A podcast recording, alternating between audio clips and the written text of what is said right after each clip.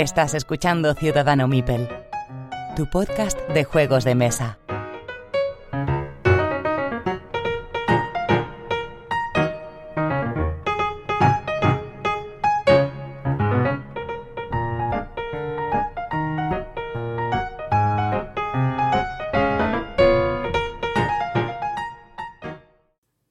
Episodio 103 de Ciudadano Mipel. Soy Jesús y os doy la bienvenida.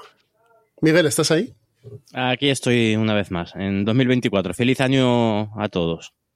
Ya es, este es nuestro, estamos empezando nuestro octavo año, ¿no? 17, 18. No, nuestro Séptima, quinto. séptima temporada. Ah, pero son cinco séptimo años. cumpleaños es. Pedro, ¿estás ahí? Sí, aquí estoy. Salimos de la ultratumba. Ay, señor. Te ha surgido Eh. compañía por ahí atrás en la cámara, ¿eh? Sí, de verdad. Sí, tiene Una compañía, visita. tiene compañía. Como, Sí, como en la entrevista esa de la CNN. Sofía, ¿estás ahí?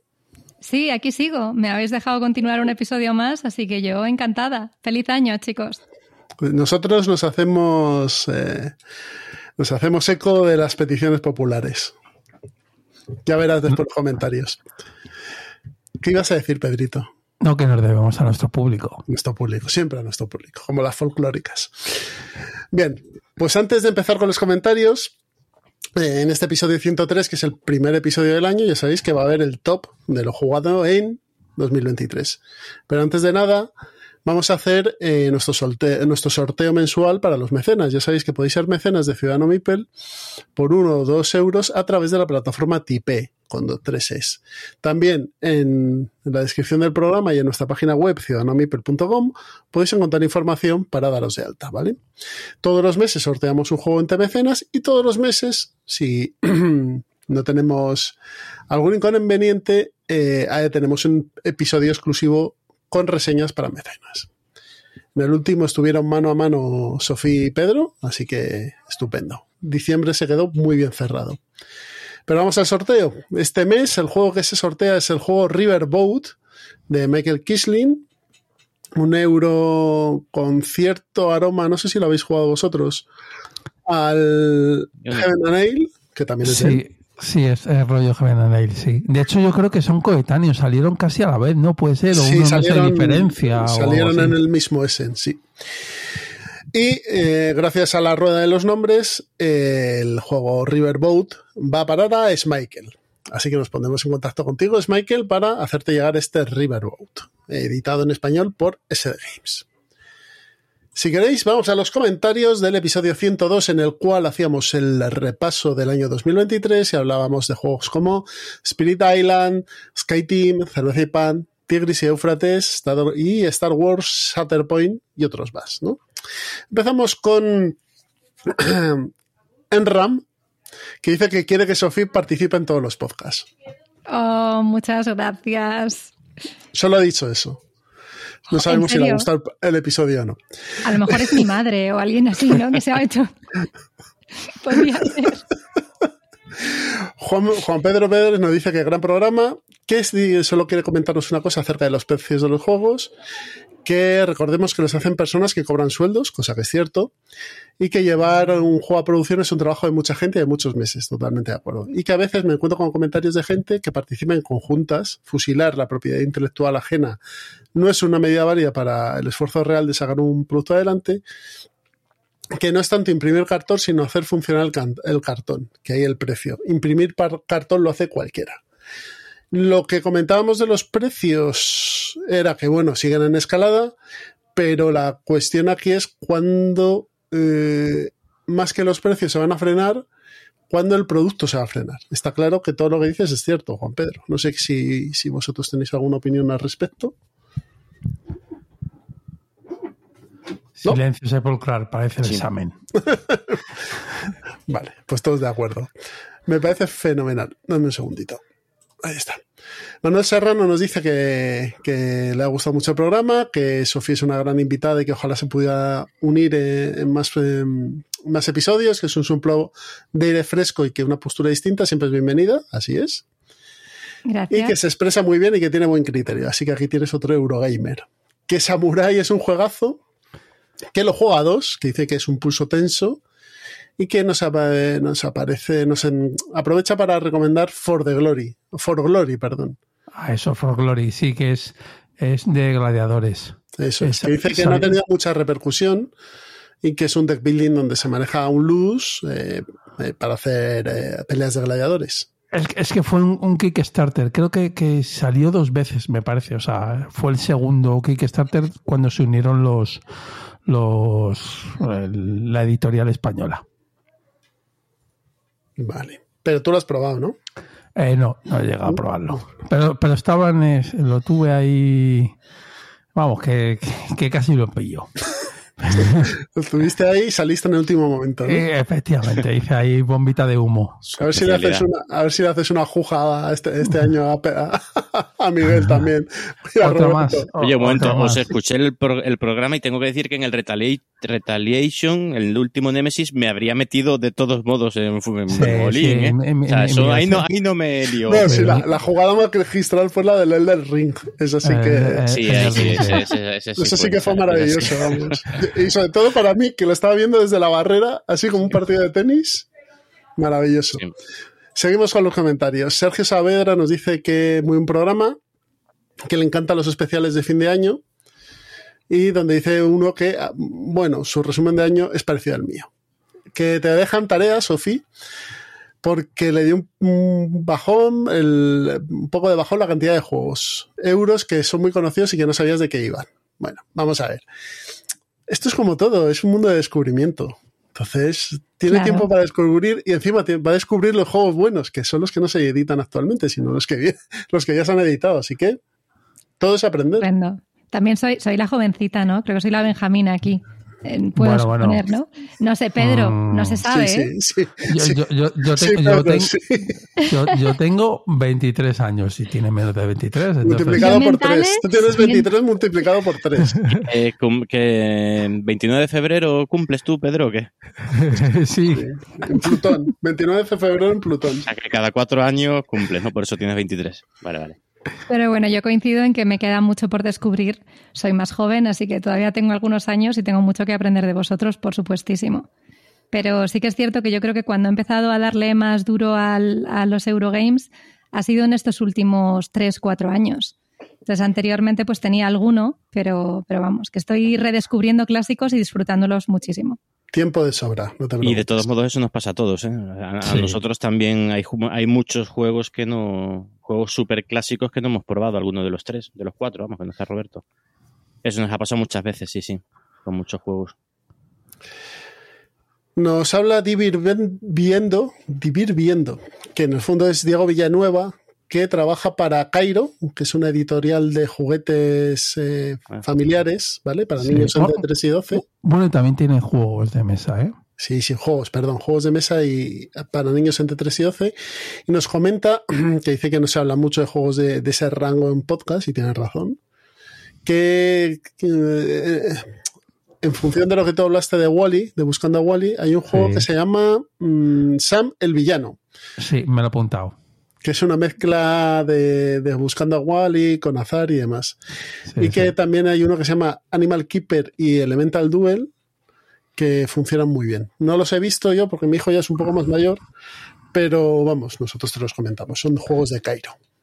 El problema es eso, que tanto hay, hay algunas editoriales españolas tanto Cairo, bueno, españolas o que publican en español, que son Cairo, que son eh, ¿cuál es? Java y, y, ¿cómo se llama? La de la de la del Pelusas.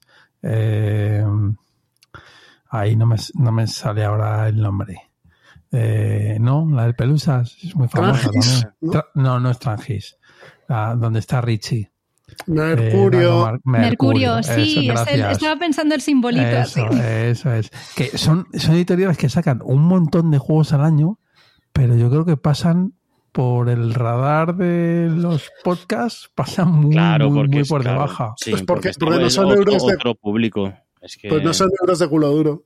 Mm. Sí, pero joder, por ejemplo, el Pelusas, bueno, que os diga Sofía, a mí me parece un producto de la leche. Es una reimplementación de Inicia, ¿no? Del Sí, No Mercy. sí. Es un juego. No, no es No Mercy, es el Monkey, no sé qué. Ah, el Chiqui Monkey. ¿Chiqui el Monkey? Chiqui Monkey. Sí, Vale. Chiqui Monkey, Chiqui Monkey, Chiqui Monkey, sí. Pero un juegazo. O sea, es, es brutal. O sea, de, de hecho, creo que ha sido. Eh, está en el top 3 de ventas en diciembre de este año en español y no me extraña. Sí, El creo que funciona muy bien. Como familiar, por ejemplo, funciona muy bien. Pero yo lo he Es que sacado es incluso bueno. con jugones. ¿eh? Estás aquí en mesa, vamos a echarnos unas risas y cuadra, ¿eh?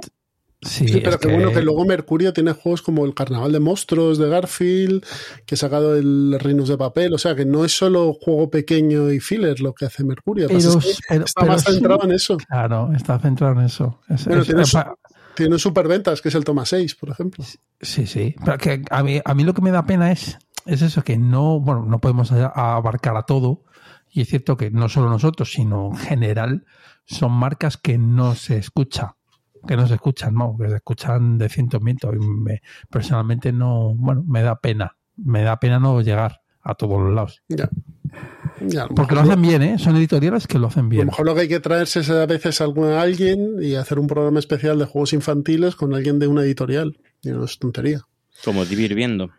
Por ejemplo. Y que nos hable, pues, Con lo que nos ha comentado, ahí hay pues, material para el plan pues, malvado bastante. ¿eh? Sí, Pues, o, para, o hacer un, un especial de, pues, de eso, lo que os digo, traer a alguien eh, de una editorial de este estilo y que nos hable de sus juegos y, incluso, si puede, un poquito más de que, que trabajan con esos juegos Sí, sí. que trabajan con los niños más pequeños. y Ya está. Ahí el guante está echado. Ahí está, chao. Bueno, Geeksmo, desde un nuevo podcast que tiene ahora de eh, Club Semper Ludens, nos comenta que, que Hegemony es una maravilla de juego, pero que es para cuatro sí o sí. Y que Star Wars eh, Deck Building tiene un solitario muy bueno que se ha hecho una conjunta, es cierto, es cierto. Sí, un- sí. está Tiene una conjunta. ganando mucha gente.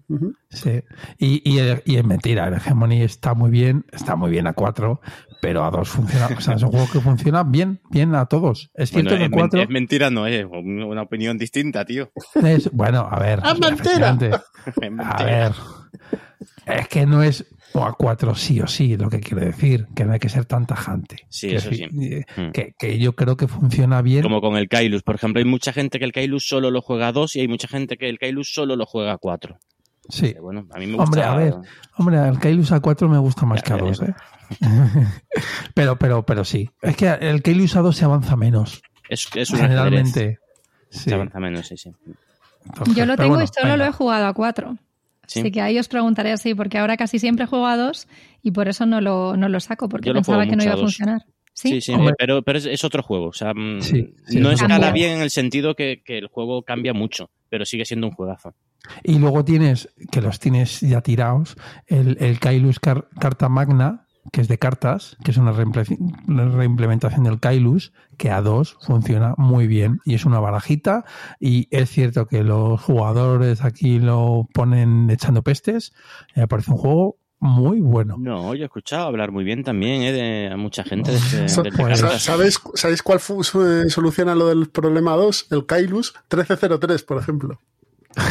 Sí, no lo he probado y me gustaría probarlo eh, también. Pues en casa lo tengo, cuando quieras lo probamos. Vale.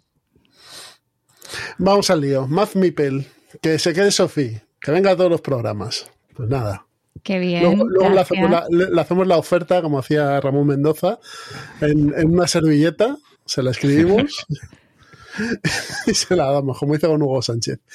Dice que como cooperativo sin expansión eh, de poder con mecánica parecida a la Isla Prohibida, le gusta mucho Bargel Bros 2, ¿vale? Que el componente de campaña con desenlace con desconocido le hace subir mucho la dificultad pero que se quema, dice, no obstante, si se quema con cuatro partidas muy seguidas, si no funciona genial, y a mí, a mí me gustó, ¿vale? Que cualquier número de personas funciona. Vargas Bros funciona incluso en solitarios, un un Sí. juego, Sí. ¿Vale? Por lo menos el dice- 1. Yo el 2 no lo he probado, pero el 1 va como un tiro. Dice que como propuesta de charleta para otros programas, dice cuál es el número óptimo de novedades al mes y cómo se deben distribuir según el público. Uf, eso es un complicadísimo. No, el, el problema es que no, puede, no, no puedes eh, eh, manejar la demanda. O sea, quiero decir, el, a las empresas que El, son pro- de su el padre y su problema es que no tenemos los números de venta. Entonces, si tuviésemos los números de los no. juegos que se venden, sí que te puedo decir cuántos son los óptimos, porque vere- veíamos cuánto margen, o sea, cuánto puede absorber el mercado. Pero si no tienes los números de venta, ¿cuántos, Ya, pero, pero- pero ¿cuántas obsesiones han vendido? ¿Mil, dos mil, cinco mil? ¿Cuántos? Bueno, eh, ¿Cuántos? Más, más a bien, ¿cuál es la tirada de obsesión? Porque tampoco sabemos las tiradas. ¿Ocho mil? ¿Dos mil? ¿Cinco mil? y define vender. Vender es que lo tiene ya la tienda. No, vender es que Ah. vender es vender. Vender es que se lo vaya a Vale. comprar a alguien. Entonces, que la tienda lo tiene registrado como una venta. Entonces, sí, Obsession porque ha salido hace poco. Ha sacado 5.000 copias. Y se han vendido 2.500 en las primeras tres semanas. Podemos determinar, y esto es todo en hipótesis, que va a vender a lo mejor otras 1.000 en lo que queda de año hasta verano Y da gracias. o hasta navidades del año siguiente. Entonces, luego cuando lo bajen de precio venderán más, probablemente sí, pero claro, sin números no puedes hacer cálculos, es imposible. Aún así, 5.000 copias es una pasada, ¿eh? Sí. Pero bueno, lo normal, lo normal ahora, la gente que se, va, se pone un poquito loca, son 1.500, 2.000 y ya. A no ser que sea un virus, o sea, un evergreen, que eso es pues a saber. Lo que, por ejemplo, lo que hablamos del Pelusas, ha vendido más que el virus en diciembre. Eso ya es, Ya es mucho. ¿eh? Pero por ejemplo, eh, Red Cathedral salió con 5.000 copias, creo. O 5.000 eh, entre las dos ediciones, primera No, segunda. pero, pero es que piensa que o sea, el producto de Debir que están sacando ahora, que hablamos en el episodio anterior, Es multidioma. Claro, es multidioma, entonces va a muchos sitios. Entonces ahí sí puedes sacar 5.000 copias, porque no se quedan en España. Van a Sudamérica, supongo, por, por toda la red de, de BIR, vamos. Sí. Sudamérica, parte de Europa y algo en Norteamérica, supongo que tocará, o, o UK, vamos. Sí, Bueno, que a lo mejor a- mil copias son las de España. Claro, Sí, pero bueno, 1500. aquí- pero vamos a volumen global, o sea, da igual que lo vendan aquí o que lo vendan en otro lado. En el fondo, los editas y los vendes, sea, sea donde sea. Pero sin números es complicado decir cuánta gente y cuántos juegos serían óptimos. Yo creo que Pero- no, pero- no se puede decir, vamos. Y es que también depende del juego. Porque no es lo mismo un juego de 50 euros que uno de, como el Pelusas otra vez, de 14 o de 12. Es que eso van a vender fácilmente en cualquier sitio. A poco que, est- que est- estén en un, lin- en un lineal bueno, en un, en, en un ¿cómo se llama? Una Supermercado, FNAC, sí, en o, un, bueno, en FNAC un y cosas. centro comercial o en una un tienda Inglés. mayorista, sí. Claro, es que ahí ya eso es- te están pidiendo 2.000 copias fácil de un juego así pequeño, vamos. Entonces, claro, ahí eso es que depende, depende de muchas cosas. Venga, Bueno, vamos a acaba- terminar. ah, habéis conseguido que meta el pelusas en mi wishlist. No, no, no, pero eh, no, te vas a- Para mi sobrino. no, no, Miguel, no te vas a arrepentir, te lo digo de verdad. Sí, sí, Ah, está bueno, muy bien. A, a Jesús le enganché con el eh, con el Stacklands. ¿Qué es lo que sé con el qué? El, el, el, eh, no, no has jugado al de al que comenté en, en el? Radlands. No, Stacklands. Ah, ese sí. Hombre, pero porque eran, eran ocho pavos. Entonces- Claro, claro. Sí, sí, pero pero pero ocho pavos muy bien invertidos. sí, sí, es sí, la verdad es que el juego está bien. Está bastante bien. Es imposible llevarlo a mesa, pero está muy es bien. imposible, está muy sí. bien. Bueno, vamos a terminar ya con esto en los comentarios. Tenemos a Carlos Osti, Osti, que dice que gracias por el programa, que tenemos que fichar a Sofía de manera permanente y que coincida con ella en, en su forma de vivir la afición. Dice, en ese sector medio del que habláis, de que no se mete en Kickstarters, pero que ya tiene una conexión grande. Y que es eh, feliz entrada y salida del año y saludos desde el Báltico. Pues nada, Carlos, ten cuidado en el Báltico, que la cosa por ahí está un poco movida y, muchas gracias por el comentario. Pues si queréis, pasamos a, hacemos una pausita y pasamos al top de lo jugado en el 2023, ¿de acuerdo? Muy bien. Venga, hasta ahora.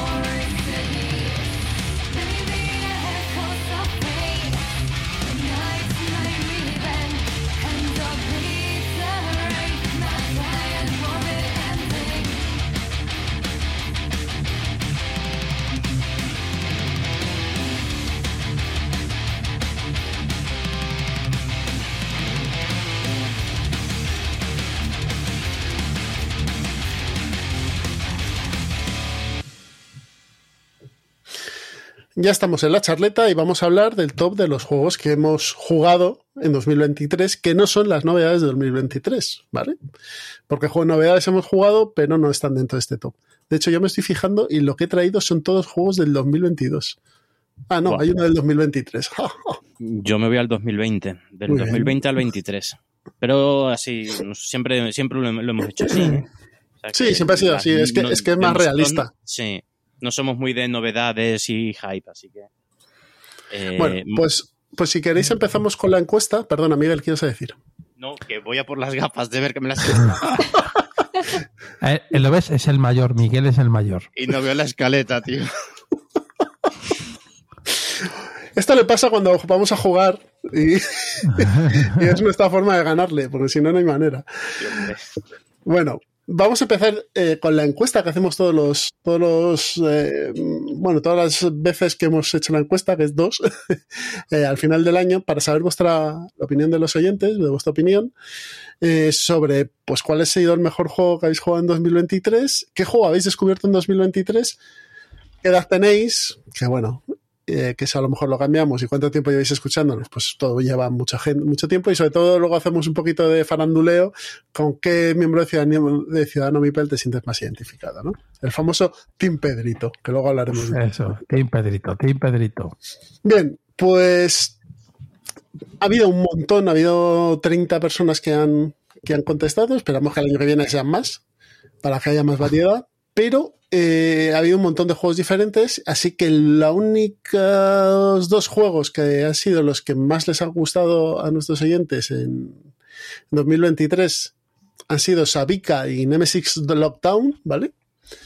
Que es los que más, eh, más veces están repetidos, pero vamos, tenemos de todo. Tenemos desde la familia hasta Combat Commander Europa, hasta Océanos de Papel, por ejemplo, o sea, hasta Command and Colors, o sea, Artright. Eh, una variedad bastante grande. Oye, tienen, tienen buen gusto, ¿eh? Los, nuestros oyentes. La Hegemony, eh, el Arkham Horror LCG, Through the Ages, que es un juego que además ahora no se escucha mucho, pero bueno. Mm. Eh, ¿Y qué juego han- han descubierto nuestros oyentes que ha salido más repetido en sus respuestas? Pues tenemos cuatro. Tenemos, agárrate Miguel, Age of Steam. Juegazo. Me parece muy bien, ¿eh? Que, que este, juego, este juego, ¿cuántos años debe tener? 12. No, ¿Qué? más, más. Mucho no, más, mucho más. Pues que, se- que la gente lo haya descubierto este año me parece estupendo. Sí, sí, sí. Ah, Hombre, porque han, ha salido, salió, están llegando los nuevos mapas, ¿no? Hace poco han Pues salido. a lo mejor, a lo mejor por eso lo Con el, un o sea, la- poquito más. el- el segundo Kickstarter de, de la, la reedición, que se podía volver a comprar el juego y tuvo mucho éxito, ¿eh? Así Sí. que supongo que será por eso, no sé. Pero es un juegazo, ¿eh? Es un Grandísimo juego. otro Y- juego y, hay que también- trenes. O sea que. Otro que juego todo. que también, que también me ha gustado mucho es el Outright, que salió hace dos años, creo.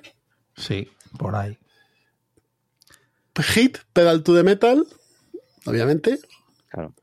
Y pequeñas grandes mazmorras. Y pequeñas grandes nos pone unos que debe ser que le gustan todos. o sea que. Pero vamos, incluimos esto. Pero vamos, aquí tenemos el Tagmento, por ejemplo, el Pradera, el Vincent Das Volk, que está por aquí también, Estudios Mm. Esmeralda, el Grande. O sea, hay un montón Hombre, de, el de grande se está jugando mucho ahora también Con la con, nueva versión. la nueva versión. Sí, sí. No, no, la nueva edición, versión no, es la misma Es- edición. Bueno, sí. Mm. Bien. De edad, pues la mayoría son señores mayores, todos, como nosotros, y la mitad de ellos tienen de 45 a 55 años. Eh, luego tenemos un 40% de gente de 35 a 45 y un 10% de gente de Oye. 25 a 35. es Oye, decir, de eh, 0, no, no está mal, tío. de 0 a 25 no hay nadie y más de 55, como esto no es un programa de Wargames, no hay nadie tampoco. Pero vamos, que en Vamos 20 ahí, años nos quedamos sin, sin, sin, sin oyentes, así. Y luego la encuesta que, que queréis todos, que es ¿con qué miembro de Ciudadano Mipel te sientes más identificado? En último pero honroso lugar, el Team Pedrito. Bueno, no bueno. way, ¿sí? No, no, no hay, no hay problemas. No hay problemas. Eh, hay- Con un 7,1%. perfecto, perfecto. Lo bueno Yo es que solo puedes ir para ¿eh? arriba, Pedro. No, ya no, puedes, puedes ir para abajo este año. El año que viene puedes ser quinto. Pues. Ser el primero en, en, el, en el reino. Eres el primero en el corazón de la gente, está claro. Y en el, en, el, reino de los cielos. Y de los miembros de este podcast, te queremos todos mucho. En tercer lugar tenemos con 17,9% a Miguel. Roberto ocupa el He defendido, ¿no? El año pasado no fui segundo. Sí, señora. Sí, sí, sí. Oh. Roberto con un 21% con 4 ha sido el segundo, pero no estaba hoy aquí, con lo cual te, puedes quedar tú con su puesto. Desierto, desierto. Y nada, y el primero soy yo con otro porcentaje. Que me da un poco vergüenza decirlo, pero bueno. Os agradecemos mucho. ¿Con quién te identificas más? ¿A nivel gustos o a nivel estilo de vida? No sé. Gustos lúdicos. No, no, lo, no, no lo especifica aquí el caballero. ¿eh? Claro, claro. les, gusta, mi voz. Les hace dormir. Hombre, si es por voz, vas tú delante, claro, eso está efectivamente, si es por voz, eh, ya has perdido. Ya está lo siento, pero Sofía va a ser la primera a partir de ahora. No, no, va a ser Jesús, va a ser Jesús. Hashtag Team Pedrito. Bien, esto es una tontería. No sé si el año que viene lo mantendré o no. Y, hombre, no, sí, sí, sí, hombre, que Pedro puede bajar otra posición, venga, que Efectivamente. Bajando. Pobre hombre. No hay Sofía tengo amigos. Digging, digging underground. No pasa nada. No pasa nada. Bueno, pues esta ha sido la encuesta, os agradecemos mucho a todos que, hayáis participado y vamos a empezar con, nuestro top, ¿vale? Os cuento cómo va a ser. Eh, vamos a empezar hablando de la sorpresa que hemos, que es el juego que nos ha gustado pero sin meterle en el top, un juego que nos ha, bueno, llamado la atención y que nos apetecía comentar, ¿vale? Un off, ¿cómo se llaman esto? Un accesito, ¿vale? Y luego ya vamos a empezar con nuestro top 3 y lo último que vamos a hablar es la decepción, ¿de acuerdo? Que estoy viendo que hay una decepción variada, con lo cual eso está muy bien. Ya sabéis, por orden de antigüedad, empieza Sofía con su sorpresa. Mini, bueno, dilo tú, qué narices. Mini Rogue, Mini Rogue ha sido mi sorpresa en este 2023. Bueno, este 2023 pasado. Y mm, sorpresa en el sentido de que a mí los juegos de mazmorreo no me suelen encantar, los juegos de mesa. Sin embargo, los videojuegos de temática así típica de mazmorras y tal sí me gustan. Y, bueno, pues no sé, en juegos de mesa yo soy muy Eurogamer. Y sin embargo, en el, Mini Rogue me ha sorprendido precisamente por el modo cooperativo que tiene. Lo probé en el Interocio, aunque es un juego que supuestamente está pensado para solitario. El cooperativo está, está muy guay. Está inspirado en los videojuegos roguelike y al final pues tienes un grid de 3x3 y vas explorando la mazmorra, que tiene además una serie de niveles. Creo que hay una mazmorra y una torre, y hay diferentes bosses, y tienes pues los típicos personajes que tienen pues sus tracks de salud, etcétera, y también tienes como unos dados especiales cuando te envenenan, etcétera, y me pareció como, mm, no sé, muy bonito. La edición deluxe, además, con el tablero este doble troquelado, es, es muy chula. Y no sé, me, sedujo, me, me, enganchó y me lo compré además el mismo día del interocio. Y, y de hecho me suena que la caja es contenida, ¿no? Tamaño es, pequeño, ¿no? es, muy pequeñita. Mm. Muy chulo. A, mí es un juego, que me gusta también bastante. Mm. Es Toledita Trangis en español. Correcto. De hecho, fue en eh, el stand de Trangis donde tenían para probar. ¿Y cómo se juega en cooperativo? Al final tienes, es, es, prácticamente igual. Lo que pasa es que tienes dos personajes y si muere uno, muere el otro. O sea, tienen que mantenerse los dos vivos. Se pueden separar por el tablero, o sea, bueno, por el grid ah. de 3x3, pero o pueden luchar juntos por turnos. Entonces, pero creo recordar que los monstruos son más difíciles en cooperativo, pero esto no estoy mm. segura, ¿eh? Muy bien. Juego muy chulo, sí, sí. Pues nada, ya sabéis, mini rogue, mini roach o mini ghost, como sería en francés. Esa lengua muerta. Eh... Mi pareja es belga y nos estará escuchando, ¿eh? ¿Pero belga balón o belga flamenco? Eh, belga eh, francófono, o sea, balón. O sea, balón, ¿no? Sí, sí, sí. Pues bueno, no pasa ya nada. tienes un, enemigo más. Eso es una, es una lengua que está en retroceso. He pedido un votante para el año que viene. bueno, iba a votar en cualquier caso a Sofía, claro. que ya habías perdido de antes. Vale, Mini Roach de, de Trangis Games, editado en español por Trangis Games. Pedrito, ¿qué es esto que has puesto aquí? Pues, eh, pues, pues, pues mi sorpresa, ¿no? Ah, el fentanilo. Ah, el fentanilo, efectivamente. No, es Oh. otra, es otra que el fentanilo, el, el Plutón de Clock Tower. Pero Y esto no puesto hablar en el top. O sea, no lo entiendo, A ver. No, pero A es ver, que a- mm, a yo te- no te he mm. entendido eso. O sea, que es la sorpresa, no que no es, Claro. no es un accessit, es Claro, es, es lo que el- lo- es eso, la sorpresa. Es, es un juego que yo no daba un duro por él, que de hecho estaba en contra y ahora estoy como loco. De hecho, eh, yo creo que para la semana que viene ya me han montado. No, ¿qué semana que viene? Para el Día de Reyes tengo una partida, ya me han dicho que soy 16 personas. En físico. bueno, en físico, ya lo sabéis, yo físico. Entonces, eh, a, a muerte estoy. Y de hecho, Jesús, en primicia a nuestros oyentes, no sé si para el próximo programa o para el siguiente, voy a traer un decálogo. Jesús, como a ti te gusta, un decálogo de ser máster en el Plotón de Clock Tower. Pero un decálogo, dejo. un decálogo de, de los tuyos, de tres puntos, ¿no? Hombre, claro, si no, no tiene gracia. Un decálogo de tres puntos. Y ya está. No, no puedo decir. Me, ha- me ha sorprendido muchísimo, muchísimo. No se puede ser un podcast de juego de mesa sin tener a alguien enganchado al fentanilo, está claro. Sí, sí, sí. ¿Es así? Miguel, Bueno, pues yo voy a votar por el- la batalla de Versalles. Es un juego, no es que no esperara nada, es que no, no, no sabía nada del juego y, y me ha encantado. O sea, el, el tema, el tema está chulísimo, el arte es muy bonito, las mecánicas están muy bien, todo, todo encaja muy bien, excepto quizá la parte del palacio y tal. Pero, pero un juego muy chulo, muy contenido, dura media horita. Es un peso medio mm, para dos jugadores que vamos, ha ganado ahí un hueco muy bueno en mi, en mi, en mi, en mi colección. muy bien. Juego- Editado este a su vez por eh, Salt and Pepper Salt and Pepper, Sí. efectivamente. y Blood on the Clock Tower será editado este año, se espera, por la gente de Bumblebee. Sí. Muy bien, pues yo me voy a un juego editado por Masqueoka que me ha sorprendido porque creía que iba a ser más desastre de lo que no de lo que es, ¿vale? Que es el Station Fall, ¿de acuerdo? Juego ¿cómo Que es el hijo de, es el hijo de, eh, ya empieza mal. El, hijo de. ¿El hijo de quién? Claro. Ah, de Eklund. De Eklund. Claro, es el hijo de Eklund el que Bueno, pero ¿cómo se llamaba? Naked o no sé cómo era el, el viejo, había dos pintores flamencos, que uno era el viejo y otro el joven. Pues Mm, entonces No sé, pero a, a- a mí yo, yo reconozco que te- no lo, lo he quitado de la sorpresa porque también, también me ha sorprendido el juego y, y eso para mí empezaba mal con lo del hijo de Chungo y luego Eklund que hace sus cosas también. Sí, que pero, pero luego en el fondo el juego no deja de ser bastante convencional. Mecánicamente no tiene mucho misterio, tiene muchas excepciones quizá, pero mecánicamente no tiene mucho misterio. Y yo creo que es un juego que si intentas ganar tienes que hilar muy fino, ¿vale?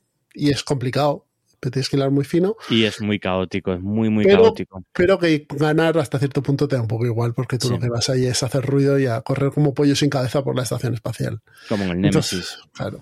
Entonces, pero, en el Nemesis yo creo que llegas a tener hasta más control. Pero No, sí, este- sí, sí, no, sí, no. pero me Bueno. refiero a que lo, lo, lo interesante es el camino, no el destino. Claro, es lo o sea, que, lo este- que- es la, la partida en sí, el juego. Sí. Las Tienes historias, mucho- ganar o perder es un poco secundario. Tienes mucho menos Hombre, control yo en este, Pedro. matar a Pedro en su momento, pero bueno, pero Es- luego está la mente galaxia del Team Pedrito, que les zumba a todos, gana y se queda el Ray con una cara diciendo, vaya, pues así. Esa victoria habría que verla en el bar, pero bueno, en el bar y no precisamente en la barra del bar. Pero bueno, sea como sea, eh, es un juego que en el fondo la dinámica que se genera es mucho más interesante que incluso ganar, ¿no? Sí, sí, sí, lo es. Mm, ¿Tú lo has probado, Sofía? No, yo no lo he probado. Lo he, he visto Pues- alguna review, creo que he visto algún vídeo, pero no, no lo tenía en el radar como lo que me pudiera gustar. Pasa Es es para muchos juego- jugadores, ¿no? Sí, claro, como mínimo Claro, tienen que ser cuatro. Sí, yo creo sí. que el número bueno son cuatro o cinco jugadores. Sí, 4 o 5, sí. Pero bueno, tampoco nos vamos a alargar. Sorpresa, Station Fall. Pues vamos al, al tercer puesto. Y empezamos contigo, Sofía. Pues me ha costado mucho hacer este ranking. ¿eh? He estado pensando mucho estos días y al final he decidido que el tercer mejor juego que he jugado en 2023 es Trickerion. Tricerion editado Oh, por, por. Maldito Games aquí en España. Creo que el juego es de 2019, no sé qué, no sé cuándo se editó en España. Es que hay dos Tricerions. Está Tricerion y luego la edición coleccionista. Esa es la que tengo yo, la edición definitiva. Claro, la, La le- buena, el- la el- buena. Leyendas de Ilusiones del 15, que es el original. ¿Vale? Y luego está el, el- la edición coleccionista, que es del 19. Vale, esa es la que tenía apuntada. Pero no sé si en España salió en el 19 o más tarde. Es salió lo que tengo en el poco- 21. Vale. Sí, salió más tarde, sí. Y es un juego de Richard Amann y de Víctor Peter. Y bueno, pues era un juego que a mí en principio no me llamaba mucho, lo probé y me enamoré. Yo creo que ya lo he comentado alguna vez, que a mí realmente lo que me fascinan son las mecánicas, la temática suma, pero no es algo para mí definitorio en si un juego me, me enamora o no. Y Tricerion es que lo tiene todo. Tricerion tiene unas mecánicas de colocación de trabajadores, de que además tienes como, al final, cada uno de tus personajes tiene un tablero específico con unas acciones específicas. Me encanta la temática que tiene, la profundidad que le da. Y yo lo único no lo veo, creo que es un juego de dureza casi 4 en BGG, y yo esa dureza no la veo. O sea, a mí me parece más ligero. A ver, Y- tiene, tiene- tiene dureza en el sentido de que sí, de que, de que tienes que saber un poquito que, o sea, mecánicamente no es duro, pero sí el, el ser óptimo sí que lo es, Sí, yo creo. Es que es un juego que está muy bien hecho, ¿eh? que es un juego Eh, una profundidad, una profundidad de decisiones importante, pero que lo acompaña unas mecánicas sencillas. Entonces, con eso parece que es menos pesado que cualquier aberración salida de la mente de la cerda.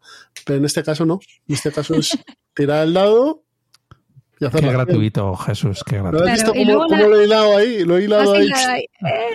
No, y yo creo que además también aquí la temática como que te ayuda de alguna forma, tiene sentido todo, ¿no? El preparar los trucos, luego el ir a la función, esta, esta mm, mecánica de conexiones de las funciones para conseguir más puntos.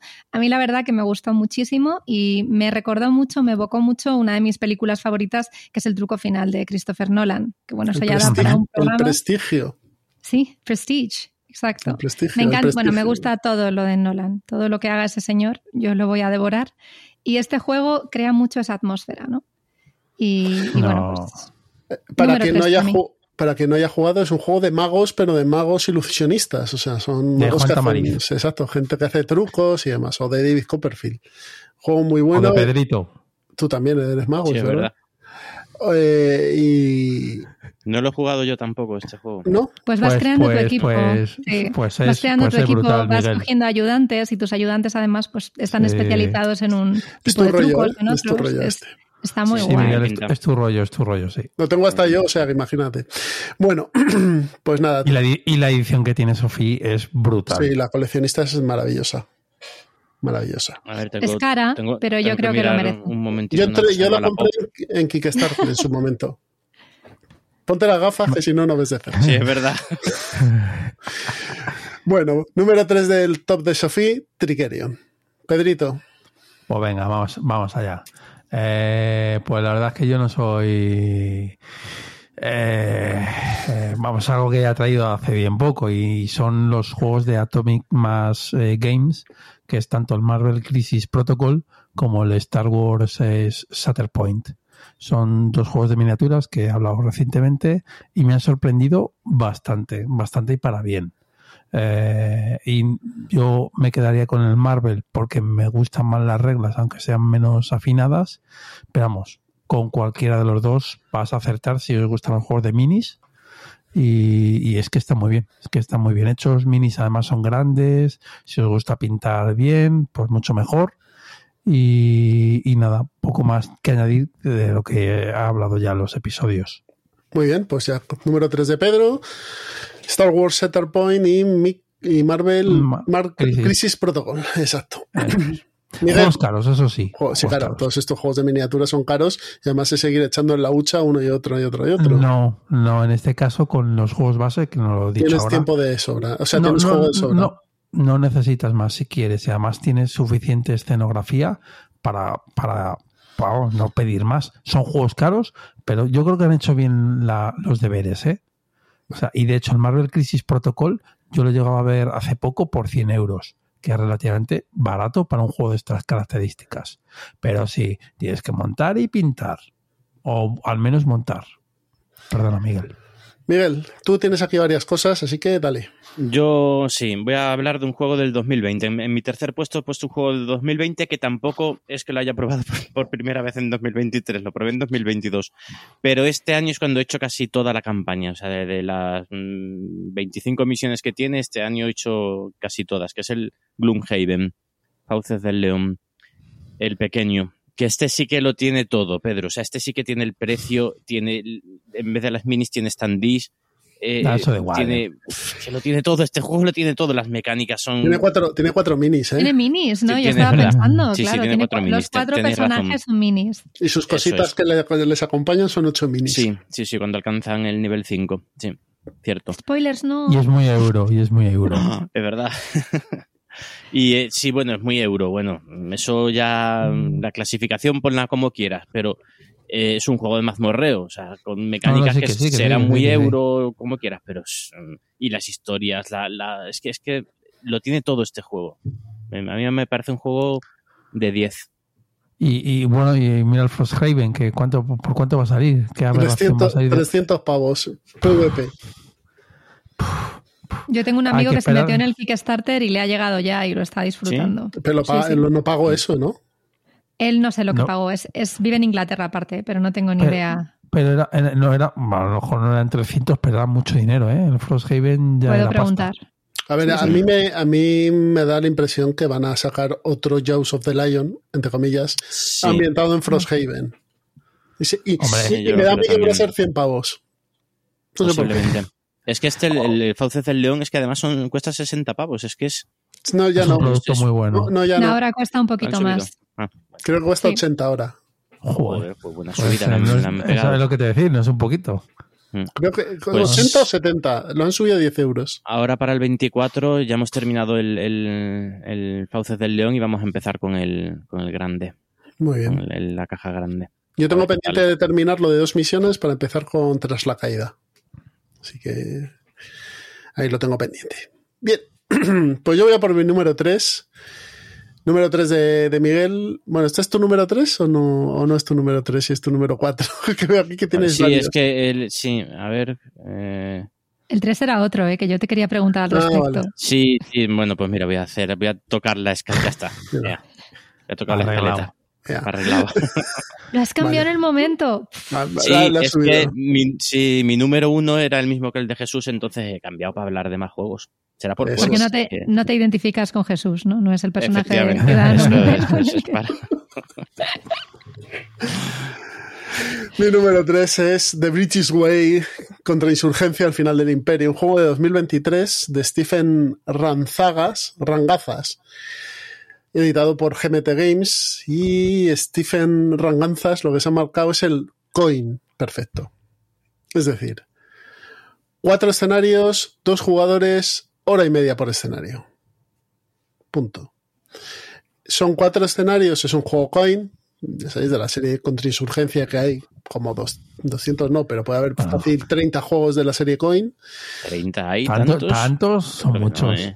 Yo creo que la mitad. Eso. Bueno, da igual, no vamos a discutir. Da igual, hay muchos juegos de la serie coin. Más de 10. Sí, es que luego hay que ver los que vienen, que claro, esos también están señalados.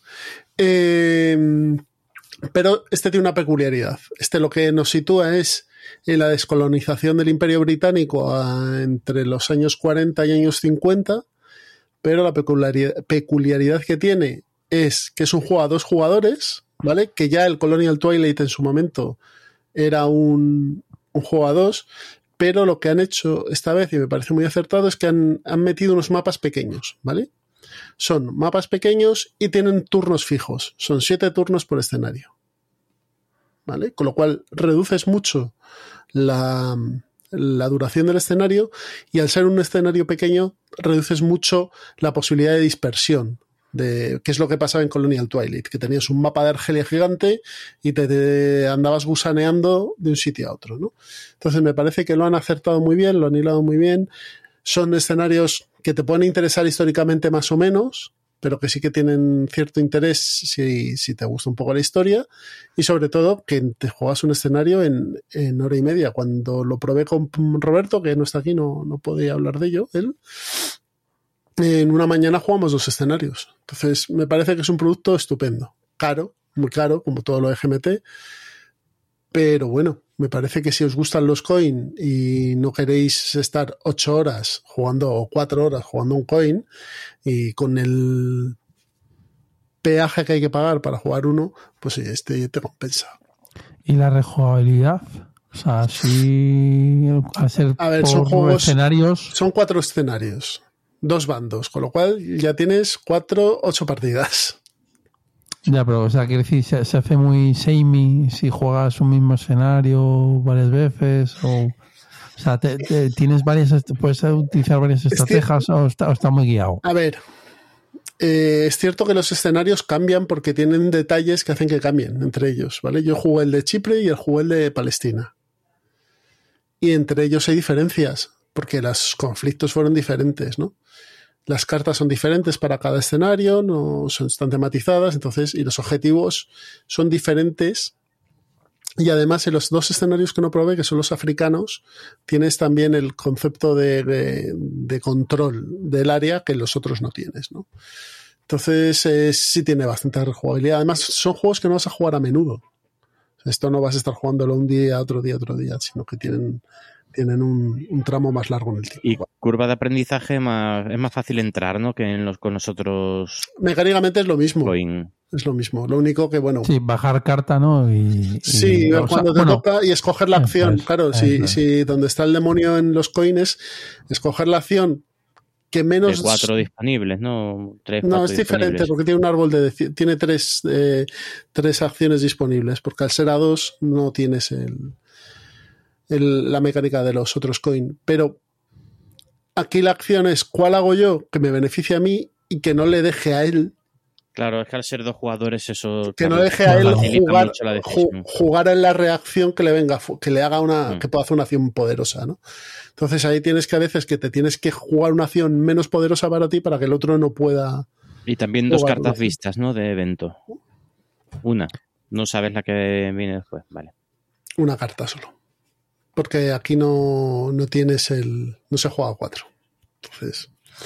Muy bien, está muy bien este de British Way. Sofía, mi número dos. Mi número dos es Praga Caput Regni de Vladimir Suchi. Y después de haber jugado este juego en 2023, yo creo que se, se corona como de uno de mis diseñadores favoritos. El Underwater Cities ya me encantaba, me gusta muchísimo ese juego. Y el Praga, pues a ver, en español lo editó Arrakis, yo tengo la edición de Delicious Games.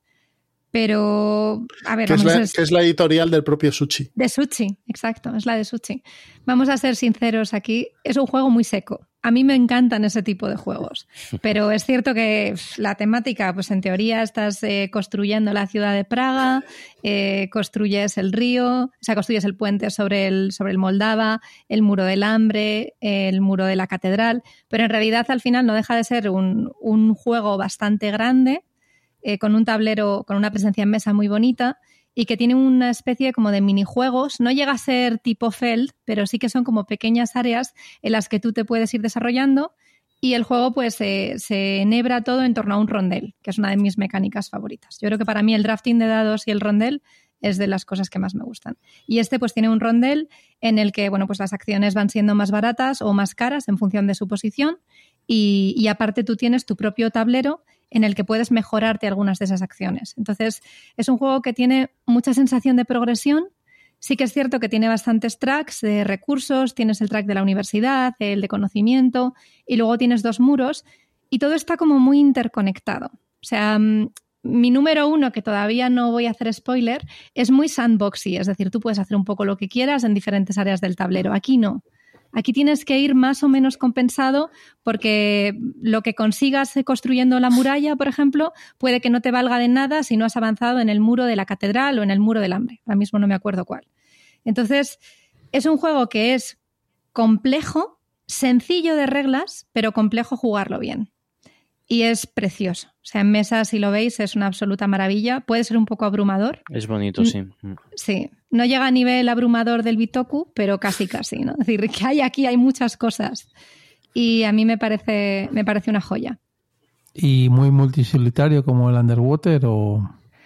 Sí, o sea, al final realmente el, nivel que tienes tú de interacción es quitarle la acción al otro que él quería hacer. O sea, no hay, pero, no hay más. Se puede poner a otro lado y ya está, ¿no? sí, puede coger otra acción del rondel, pero yo, por ejemplo, en concreto, yo necesitaba necesitaba huevos, esto va a sonar muy mal, pero necesitaba huevos para poder ir avanzando en el camino del rey y no los conseguía porque no, no podía.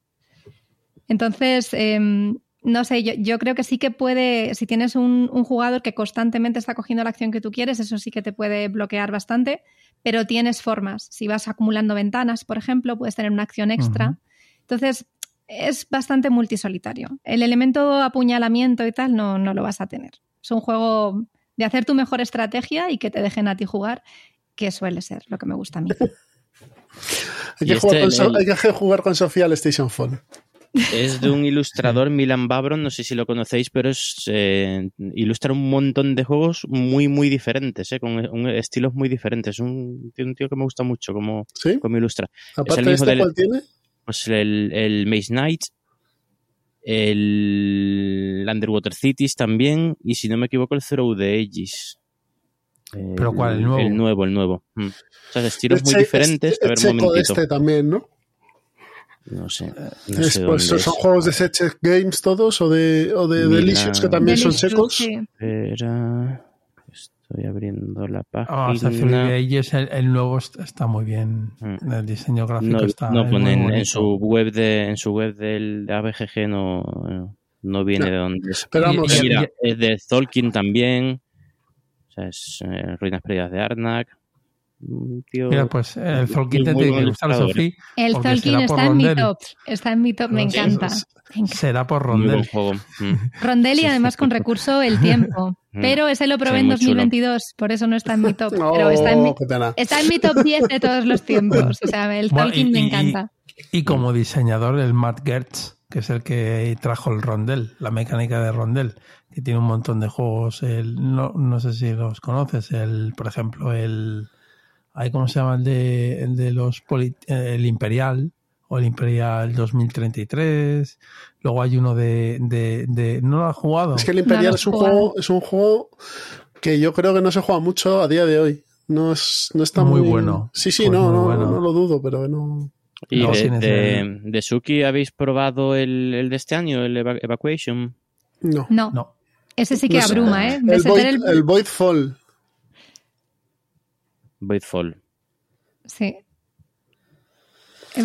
Evacuation es el, que tiene. Sí, Evacuation es el que tiene los dos planetas y tiene como sí, sí, ¿No es Voidfall? No, no, es otro. Es Evacuation. Es Evacuation, sí.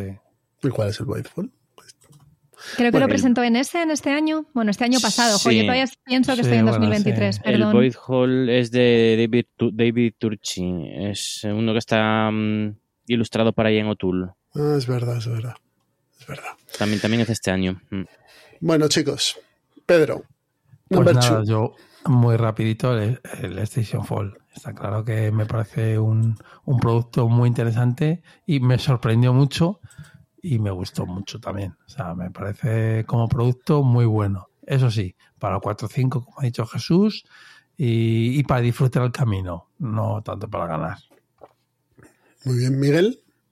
Eh, pues nada, yo me voy a un euro medio, ligerito, familiar, que es el Earth, que lo pegó fuerte este año. A mí me parece un juego muy, muy entretenido, muy interesante, sin ser un juegazo, eh, con mecánicas un poquito tipo... Mm, o sea, con, un peso similar al, al Pradera, este tipo de juegos, así un peso que no llega a medio, es una cosa ligera, agradable de jugar. Bueno, el Pradera al final también es más duro de lo que parece. Eh, y este Earth además tiene así cosas muy chulas como que el, bueno, la mecánica tipo el grande, el grande no, perdón, el Puerto Rico en el que estás jugando continuamente, que no hay, no hay un, un instante de pausa, es, estás jugando desde que empieza la partida hasta que termina. Nada de entreturno porque todos los jugadores hacen la misma acción al mismo tiempo, solo que el que escoge la acción, el jugador activo que escoge esa acción, pues la, tiene potenciada. Y muy bien ilustrado, muy, es un de estos juegos que sin inventar nada nuevo ni ser una maravilla son agradables de jugar. Pasas un ratito, una horita que dura la partida, muy, muy bien, muy, muy entretenido. Es de cartas este, ¿no? Sí, sí. mm. Y Sí, te vas creando como una especie de grid, ¿no? Sí. Eso es, de- de efectivamente, una isla de- Quiero recordar que era 4x4. Y cuando tienes toda la isla completa, pues eh, se desencadena al final de partida y, y hay puntuaciones por adyacencias, por objetivos distintos, vas poniendo eh, vas poniendo troncos y, y, y iba a decir ver- verdor como en el Verdant, pero no me acuerdo cómo lo llaman en este juego. Greenery, pero en español a saber. Mm. No lo sé. Césped. Praderas. Como sea. Miguel, ¿y tú, tú dirías, a ver, voy a hacer una pregunta un poco polémica, pero ¿es un buen juego para sustituir a Terraforming Mars si Terraforming Mars se te va de hora? Porque me encanta la temática de crear un Mm. planeta, de terraformar, de algo así, pero el Terraforming Mars se me va a cuatro horas la partida. de dos No, personas. pero son, son muy diferentes. ¿eh? Son diferentes, ¿no? Son Sí, otra, sí, es otra criatura. es otra. Sí, es, es bastante más ligerito y las mecánicas son es, es más sencillo todo. En- no tienes que gestionar en el Terraforming Mars se basa mucho en gestionar los recursos, en la Claro. producción de, lo- de todos los recursos. Eh, es decir, crearte un motor con, para Sí, sí. generar todos esos recursos. En este no, en este, este juego eso no lo tienes. Mm, lo- en cada turno vas, vas consiguiendo los dos o tres recursos que hay, en que es el, el sustrato y no me acuerdo ya qué recursos. O sea, hay, hay dos recursos, muy, es muy sencillito. Y no tienes que gener- generarte un motor, sino que escoges la acción de, de conseguir sustrato o conseguir este recurso y ya está, y, la- y la- y lo consigues. ¿no?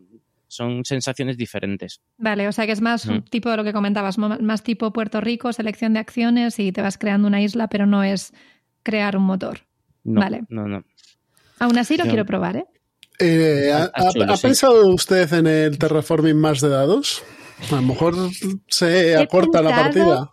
He pensado, y a lo mejor la expedición Ares también. Lo que pasa es que ya sabéis Pero que Sí. no, de- no, pero, pero- Para eso, juega, ju- para eso jugate a Reach for the Galaxy.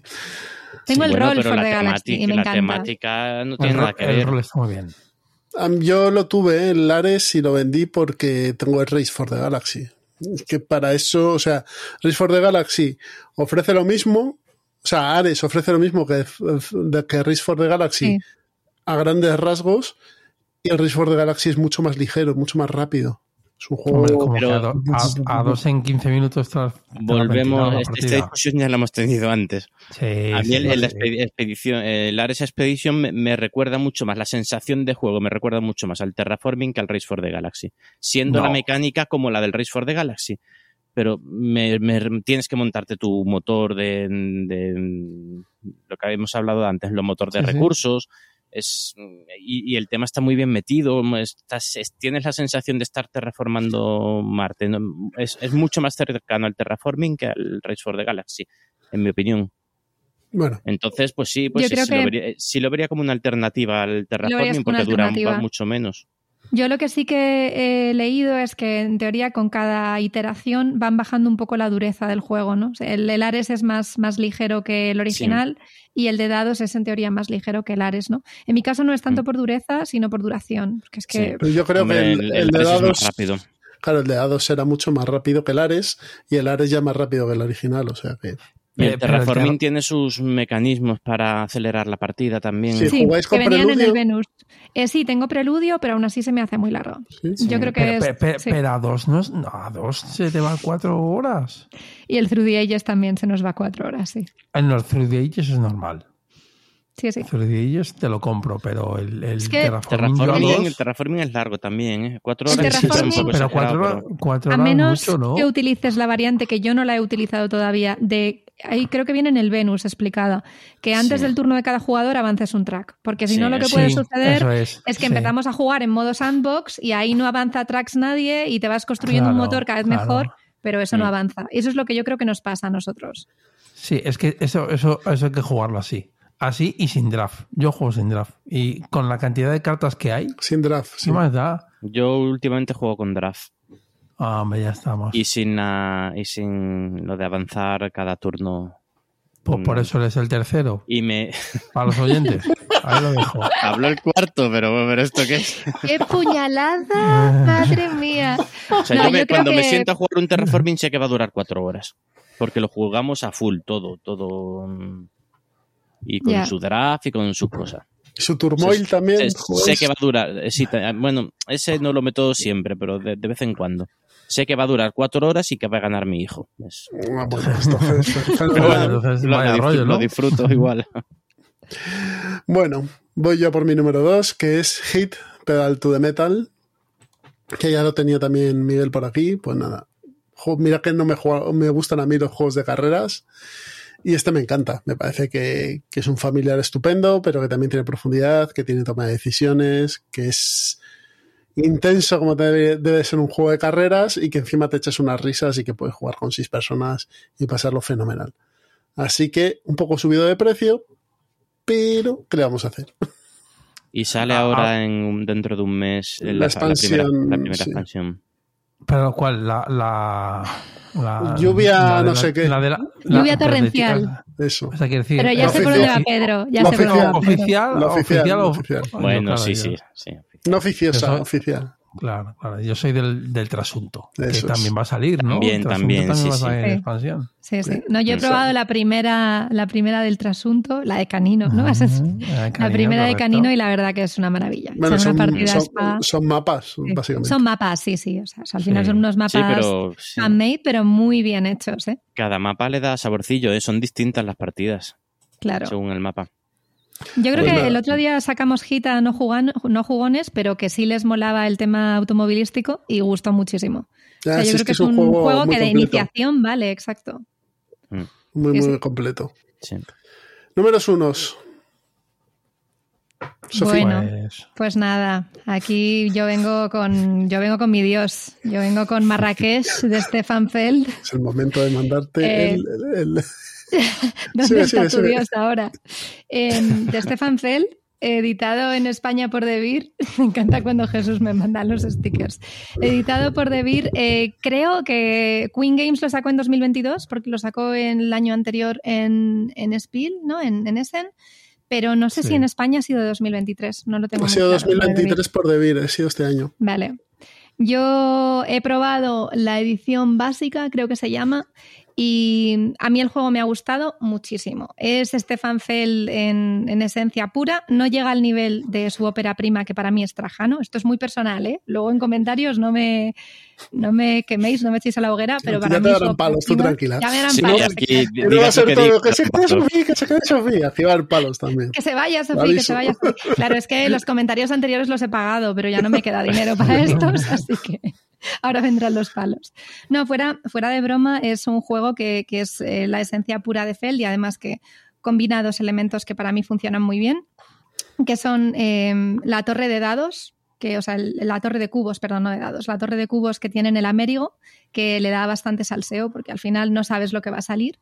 Y, y luego tiene una forma de jugar con muchos minijuegos interconectados, o bueno, un poco sandbox también, como sería el Trajano. Entonces, eh, es un juego que cuesta un poco pillarlo porque puedes hacer un poco lo que quieras, y eso es a mí lo que más me gusta de Feld, es una ensalada de puntos, todo te va a dar puntos, pero encontrar la forma óptima de, de ganar la partida es complicado. A mí hay una cosa que me ha parecido muy original en este juego y es el hecho de que el juego tiene una serie de rondas y en cada ronda vas a hacer todas las acciones disponibles. Esto, por ejemplo, en Trajano no era así. Tú podías hacerte una partida entera sin hacer nunca la acción de conquista, le dejabas a otro jugador que lo hiciera y bueno, pues ya sabías que no contabas con eso. Aquí no, aquí vas a jugar todas las diferentes áreas una vez por ronda. Entonces, el tema es que sabiendo eso, tienes que optimizar el momento en el que vas a jugar una acción concreta. Dices, vale, pues me voy a ir a hacer la acción pues, eh, de construir la muralla o de construir los, los- los muros que pones unas puertas. Vale, pues voy a hacerlo en el momento óptimo para que me dé la mayor puntuación. Y no sé, mola mucho. Y luego, como mete la torre de, de cubos, en el Amérigo, pues eras un randomizer, ¿no? Tú echabas cubos y lo que salía era lo que podías hacer. Pero es que aquí se suma que los cubos que tú echas puede que se queden atascados en la torre, pero puede que los elija tu contrincante. Que eso ya es como, perdona, pero si yo he sido la que he echado esto, ¿cómo es que tú lo estás cogiendo, no? Y, no sé, a mí me parece que es, es una maravilla. Quiero jugarlo más. Y sí que así como punto negativo, a pesar de ser mi número uno, creo que habiendo sacado la edición deluxe, que la he visto en varios vídeos y tal, pues la edición básica es como un poco, no voy a decir decepcionante, pero sí descafeinada. Porque para, yo creo que para ahorrar coste han sustituido mucha madera por cartón. Y en algunos momentos se hace lioso, porque en el juego original, pues si coges un, ¿cómo se llamaban? No me acuerdo cómo se llaman las, los eh, chirimbolos estos, perdón, por los, los meeples de madera o los no son cubos, es que tienen un nombre concreto, me lo había apuntado y se me ha olvidado. Da igual, no, no, no, no es un problema. Pero bueno, sí. no es importante, pero cuando tú coges eh, los, los hexágonos, creo que son octágonos, unos cilindrillos octogonales que salen de, unos prismas octogonales que salen de la torre, eh, en el juego original tú los coges y te los llevas al tablero, en el juego deluxe. En el juego, en la edición básica, lo cambias por un token de cartón. Y entonces se vuelve un poco, en inglés se dice fiddly, en español, que al final es un poco rollo, porque estás cambiando madera por tal y te puedes liar y como que rompe un poco la dinámica. Entonces, yo eso intentaría cambiarlo de alguna forma o a lo mejor luxificármelo un poco para tener más o comprarme la edición deluxe. Eso, claro, eso te iba a decir que como te los luxifiques te va a salir más a cuenta comprarte la deluxe. Y además Claro. te vi una foto de Fel vestido. Sí, sí, bueno, eso me ha venido. Ah, sí, El token de primer jugador es un es vestido. Madre Pero vamos, yo a mí me encantan los juegos de Feld y este pues no decepciona. Muy bien. Marrakech, editado por eh, De Beer, en español. Pedrito. Pues, pues nada, yo mi top, creo que por segundo año Mira, consecutivo. Los, los tienes de acero iridiado. Sigue, ¿Por qué? sigue, sigue. ¿Por qué? Bueno, sigo, por favor, Jesús. Eh, nada, nosotros que un videojuego que es. Sí, bueno. Es, pero es un juego. Pero, Pero hay cartas. pero- Sí, Ah, vale. no, pero lo- yo lo entiendo, sí, sí. Es, a ver, No, sí, yo también lo entiendo. es un juego de mesa, pero hecho en... Es un, es un En juego y es nosotros que Marvel Snap. O sea, es en serio. eh, tengo un vicio, tuve un vicio el año pasado, sigo teniendo un vicio, no juego lo suficiente, es cierto, porque estoy en, en en- estoy en el 4200 o por ahí, que eso sí, sí, ya sé que el resto está en 7000, 8000, 9000, perfecto, pero, pero me sigue encantando. Eh, lo están haciendo muy bien, es un juego free to play y realmente es free to play. Yo no me he gastado un, bueno, un mes que me gustó una carta y pagué 9 euros. Dije, venga, los pago por hacer la gracia. Pero no he pagado más. Y tengo un montón de cartas. Y además, este año que viene habrá sorpresa de Marvel Snap en español. Ahí lo dejo. Porque Bien. yo tengo contactos, tengo contactos yo Marvel ¿Me vas a Snap. traer Atlas aquí? Lo hacemos una entrevista. Vamos ¿eh? Traemos a Atlas y bueno, ¿tú crees que es Atlas? Tengo cosas, no puedo hablar, no puedo hablar. A mí me gusta no mucho, puedo y hablar. hablando en serio.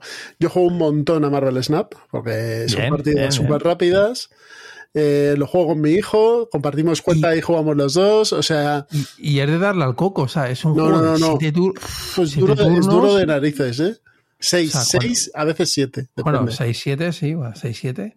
Eh, y estás hablando de, de- de- Es un juego duro. Es un juego de la busque, el buscar el combo y hacer el mazo que combe perfectamente y No, luego no, que no. tu rival no te la líe. Eso es, ¿no? Y, tú, y, y pensar lo que va a hacer tu rival, Sí, sí, y decir, no es que ha bajado esta carta, pues llevo un mazo de destrucción o de movimientos o de no sé qué, entonces voy a bajar esto así, voy a bajar esto. No, no, O sea, es, en- en- en- es un juego que de- sería imposible de implementar en mesa. Imposible. Por, presuntamente. por las cosas que hace, porque cada vez hace más cosas complicadas De- para. depen- de- de- claro, o sea, es que depende, a lo mejor todo Marvel no Claro. lo puedes sacar. Pero es un Pero juego, vamos. es un juego muy chulo. Es un Battle Line en el fondo, un Shosen Totem, pero, en el fondo es eso. pero es eso, pero con Marvel vitaminado. y ultra vitaminado. Y claro, estos tíos de Second Dinner, pues tienen una potencia de fuego que te hace unas campañas. Ahora ha empezado la campaña de, de Planet Hulk. Hulk. Y claro, se te va la olla. Sí, sí, sí. Y, bueno, Y, cartas, y, más cartas nuevas, y más localizaciones, y, variaciones de las cartas. O sea, es un puñetero mundo. Y, y luego, si, si te miras las, pre- las, las premier de cada mes, se curran unos Sí, sí, sí, vídeos. sí, unos vídeos estupendos. Vamos. No, no, O sea que, que- es, otra, es otra cosa, es otra liga. Comparado con lo que estamos acostumbrados, es otra liga. Sí, sí. Y, y en serio, gratis, señores. Lo tenéis en- todo el mundo tiene un móvil, todo el mundo tiene un móvil. Descargarlo. La versión de PC muy buena también. También, también. Muy buena. Pues ya está. Pues ¿Qué nada. más se puede decir? Número uno de Pedro, Marvel Snap. Miguel, Pues me acabo de descargar de nuevo el Marvel Snap. Que sepáis que en lo que va de programa he metido tres juegos en la wishlist y me he descargado el Marvel Snap que me lo había borrado por, porque me comía la vida. Ay. Sois el mal. Bueno, pues voy yo a mi top 1 de este año, que es, vuelvo a un juego de 2020, pero es que es muy chulo el juego, que es el Beyond the Sun.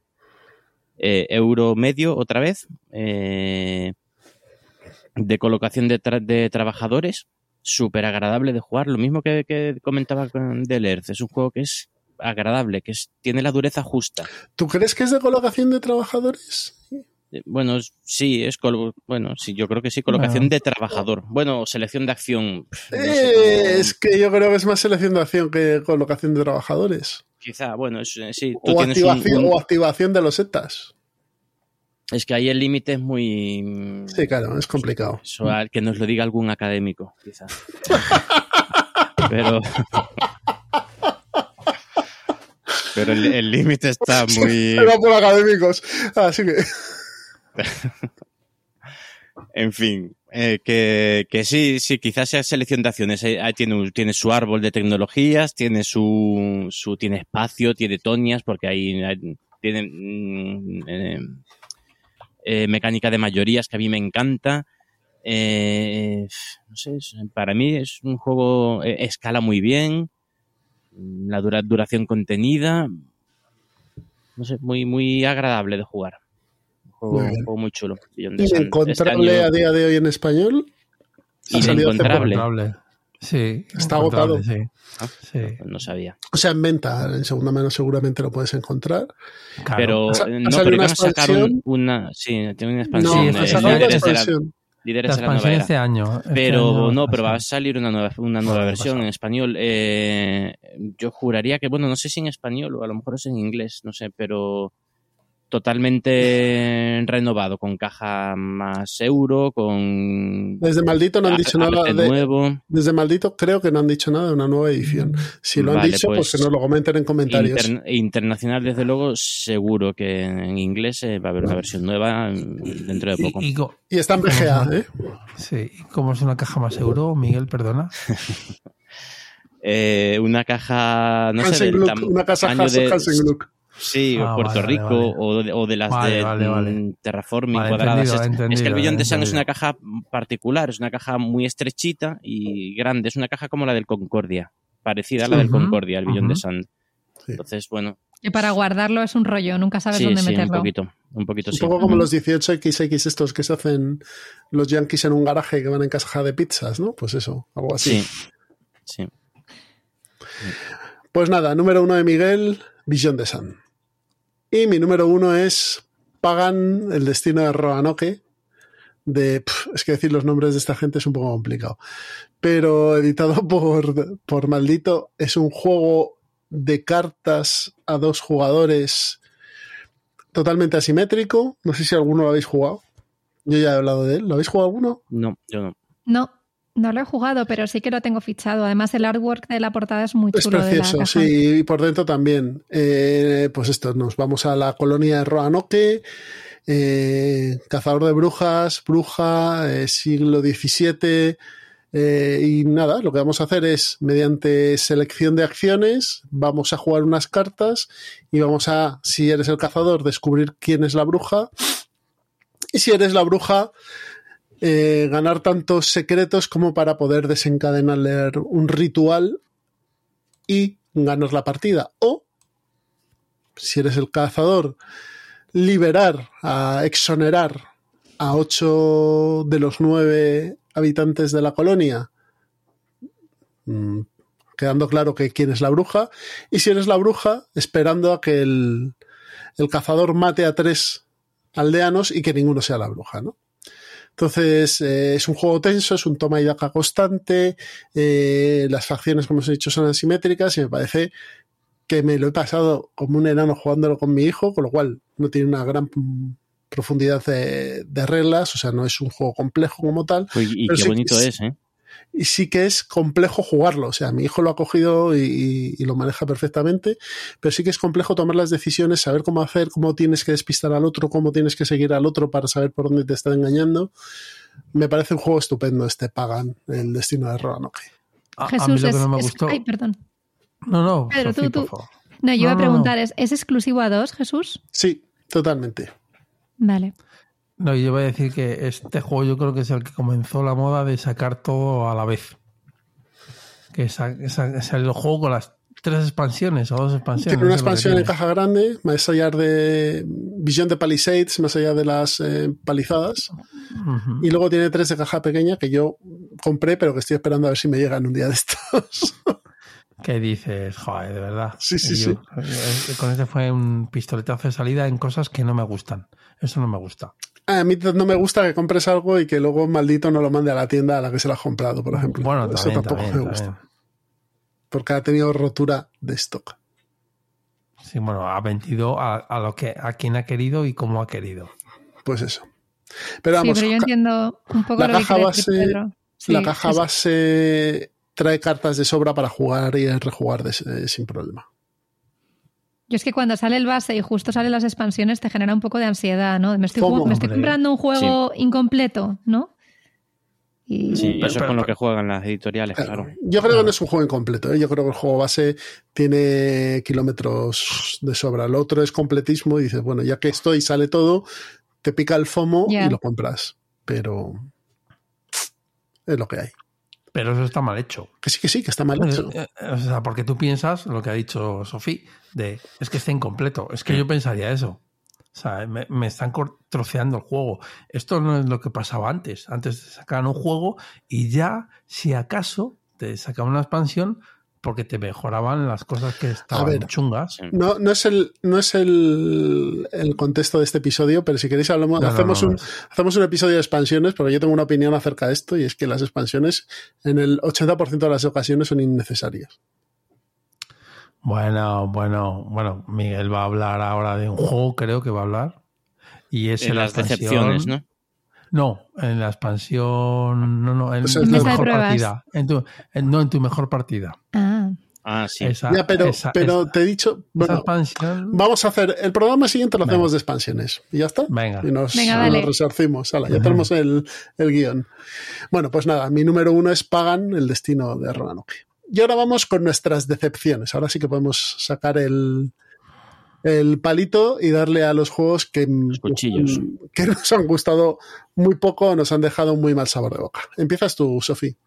Te traes dos ver, encima, o sea. yo traigo dos y me he dado cuenta que tengo un tercero incluso. O sea que. Pues Pues yo sí que quiero hacer aquí un disclaimer y es que son juegos buenos, pero yo esperaba más de ellos. ¿Vale? Vale, Entonces, son puras decepciones, sí, señor. Son puras decepciones, exacto.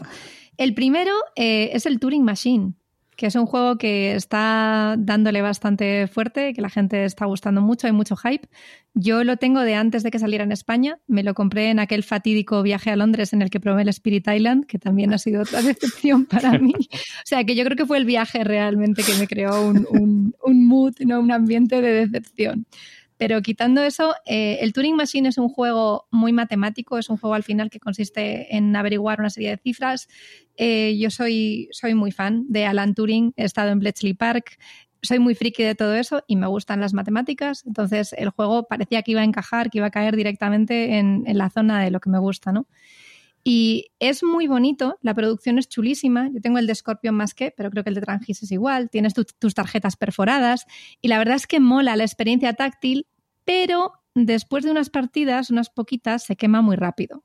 Es un juego que tiene un setup largo para luego cinco minutos de partida, porque no es tan complicado averiguar, es un, es un número de tres cifras que vas a averiguar con una serie de condiciones matemáticas que están en, en una especie de, de tarjetas averiguadoras, no sé cómo se llama en castellano.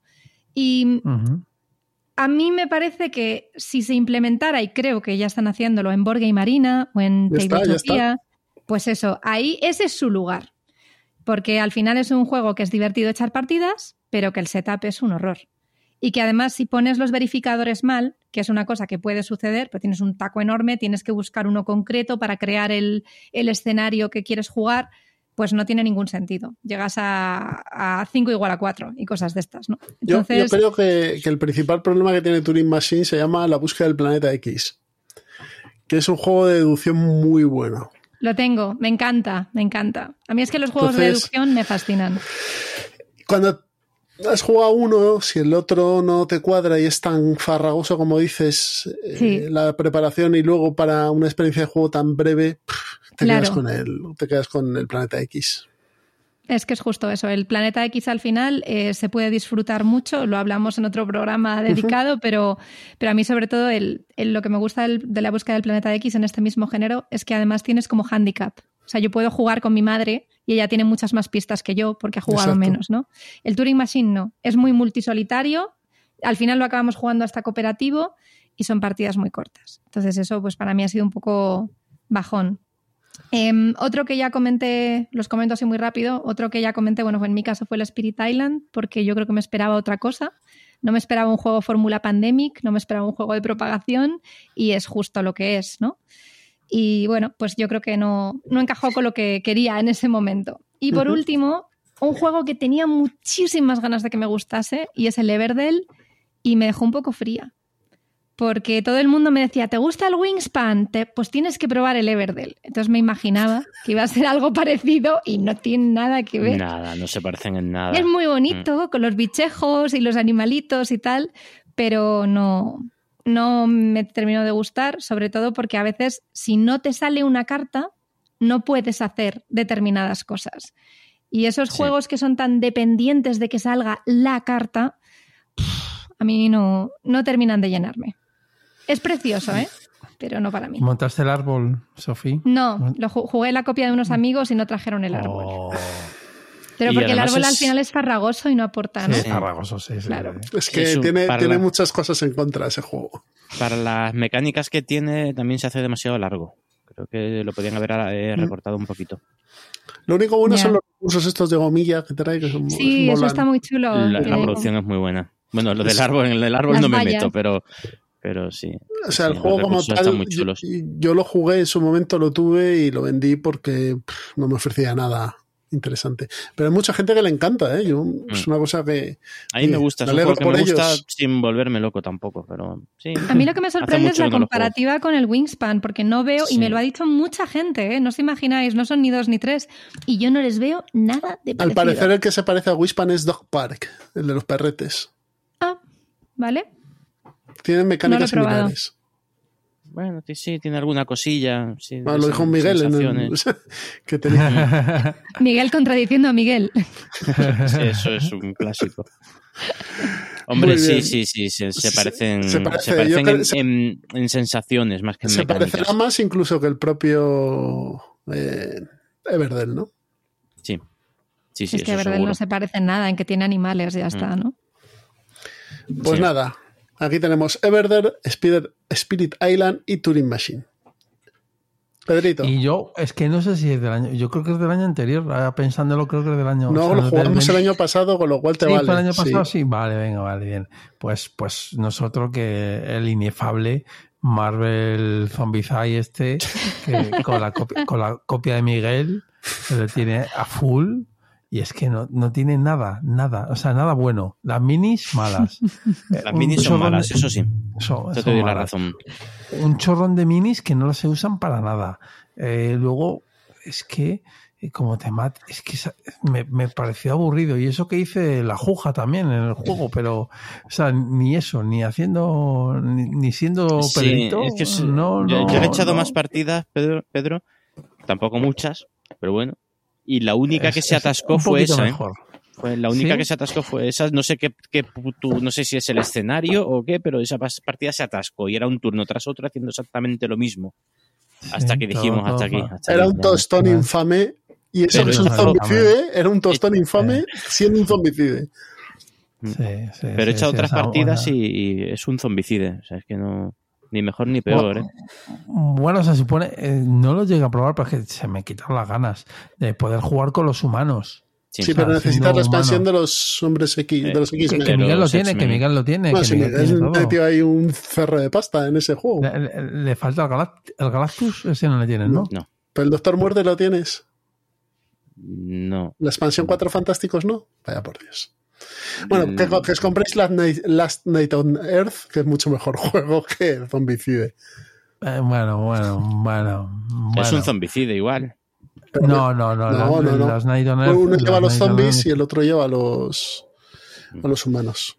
A ver, es un juego, bueno, regulinchi. Bueno, yo lo tengo que O sea, estrenar y ya hablaré de él. Mejor que el Marvel sí que es, ¿eh? Yo de zombies solo tengo uno, que es el City of Horror, y me gusta muchísimo. Que, pero es, el- es que siempre me hago. mm, Me lío. Es el Mal of Horror. O sea, la Es la reimplementación, es la Vale, reimplementación. entonces, ese es el bueno. Es que el de las parecido. ubicaciones. Sí, ese, ese, ese, ese, ese es el bueno. Ujú. Ese es muy bueno. Hombre, ¿y Sí, el, sí. el pequeños grandes zombies este? ¿Eh? Ese no, ese Hombre, no ha salido Sí, hace poco. de- de- Este mi Zombies. De Scott Almes. Yo de Este zombies me quedo de con el de. Death of Winter.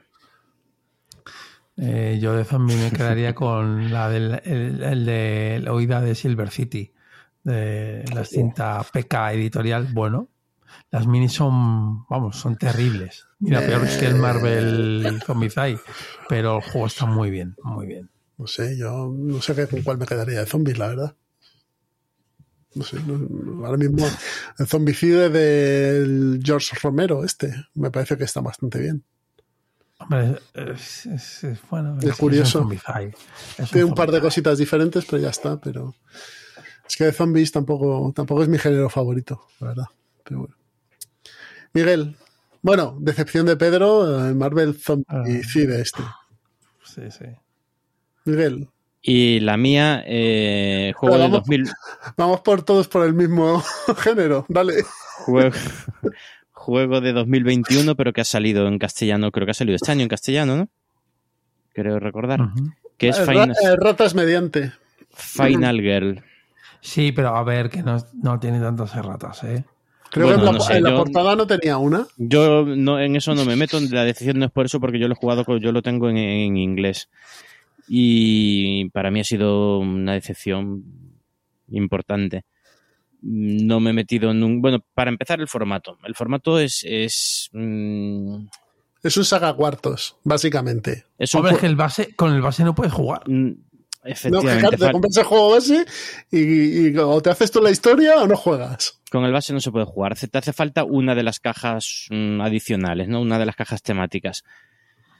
Entonces, bueno, pues yo no sé, ese formato es polémico. Habrá quien le guste, porque muchas veces hemos, hemos comentado todo lo contrario, que hagan juegos lo más personalizables posibles y yo me compro solo la expansión que quiero y ya está y tal. Pues esto lo han llevado al extremo, al extremo de que no se puede jugar con la caja base.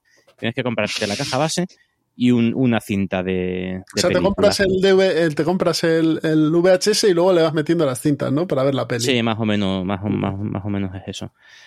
Pero luego, mm, no me ha metido a mí yo los que he jugado, que son el de Alien, el de La Cosa. Fred Krueger, No, que está por ahí. no me acuerdo ya. Por ahí lo tengo, no sé. Eh, cuatro distintos. Eh, yo no he entrado en la película en ningún momento. Eh, las mecánicas son exactamente las mismas que el de los Stage eh, Negotiator. Y es lo que estaba mirando, que es una reimplementación ¿no? del Hostage Sí, sí, Negotiator. sí, que meten mapa, que te puedes mover por el mapa, eh, pero, mm, o sea, te- es, eh, el setup es un horror, el setup es muy largo, porque tienes que mezclar, tienes que decidir qué caja coges, mezclar componentes de la caja base con los de la ampliación, después cuando terminas separarlos, claro, cada una de esas cajas tiene mini reglas con sus tokens, sus cartas y sus cosas particulares que tienes que recordar.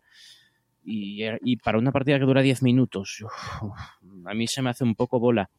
Mm, eh, pierde, pierde lo que tiene el Hostage Negotiator de juego casual. El, el Hostage coges la caja eh, eh, y estás jugando al momento. Y en, un momento te estás, te estás echando una partida, pero al momento, o sea, es que no tienes setup, eh, lo extiendes y a jugar. En este no, este tienes que pensar qué, qué combinación juegas y mezclar todos los componentes de las dos cajas y después separarlos.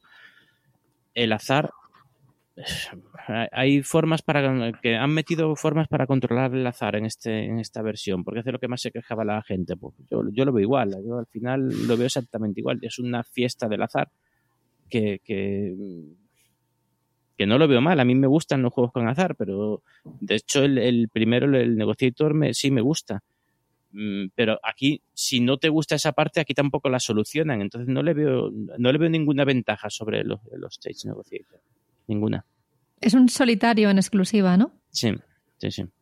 exclusivo en solitario. Pues nada, a ver si me lo dejas, lo pruebo. Porque Vale. a mí el- el- la temática me, me llama. Pero, A la hoguera, a la hoguera, venga. pero, Y mira Pero que tiene buenas críticas el juego, ¿eh? pero yo que sé, a mí no. vamos, que, que- no si quieres lo- te lo pones a vender ahora y te sacas una pasta, porque no, en inglés y demás seguro que está cotizado. Sí, sin, sin las ratas, ¿no? Sí, sí. Bueno, a ver, que. el Erratas, las Erratas erratas. en la portada solo lo hace dos editoriales, que es ¿De Beer? De Beer y Games Workshop. Que Games Workshop además no son erratas, sino son comentarios de los editores ahí puestos en la portada, Sí, que es una sí, fantasía. Sí. Pero Sí, sí. No, a ver, lo, de, lo del Final Gear, si no me equivoco, solo son dos cartas, ¿eh? no, y hay Y- una, había y- una, en una portada también había un- una cosa y tal. Esta es la, la tercera caja que tengo, que es del ¿Ves? Pero esa, esa no salía en español. Asylum. Wolf Asylum. Esa no salía en español, Miguel, por ejemplo. ¿No? Mm, mm. Vale. En español ha salido Bueno. la primera tanda, creo. Sí, la Season One. Bueno, luego me, me lo dejas, lo pruebo y, y lo comento, porque me llama la atención más que nada por el género, el slasher y el terror me gusta.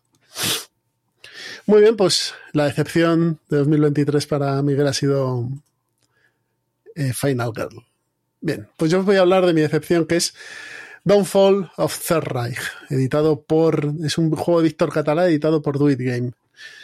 Imaginaos un tren enorme con unos raíles, pues eso es Downfall of eh, Third Reich. O sea, es un juego muy guiado, es un juego que representa la Segunda Guerra Mundial, que es una...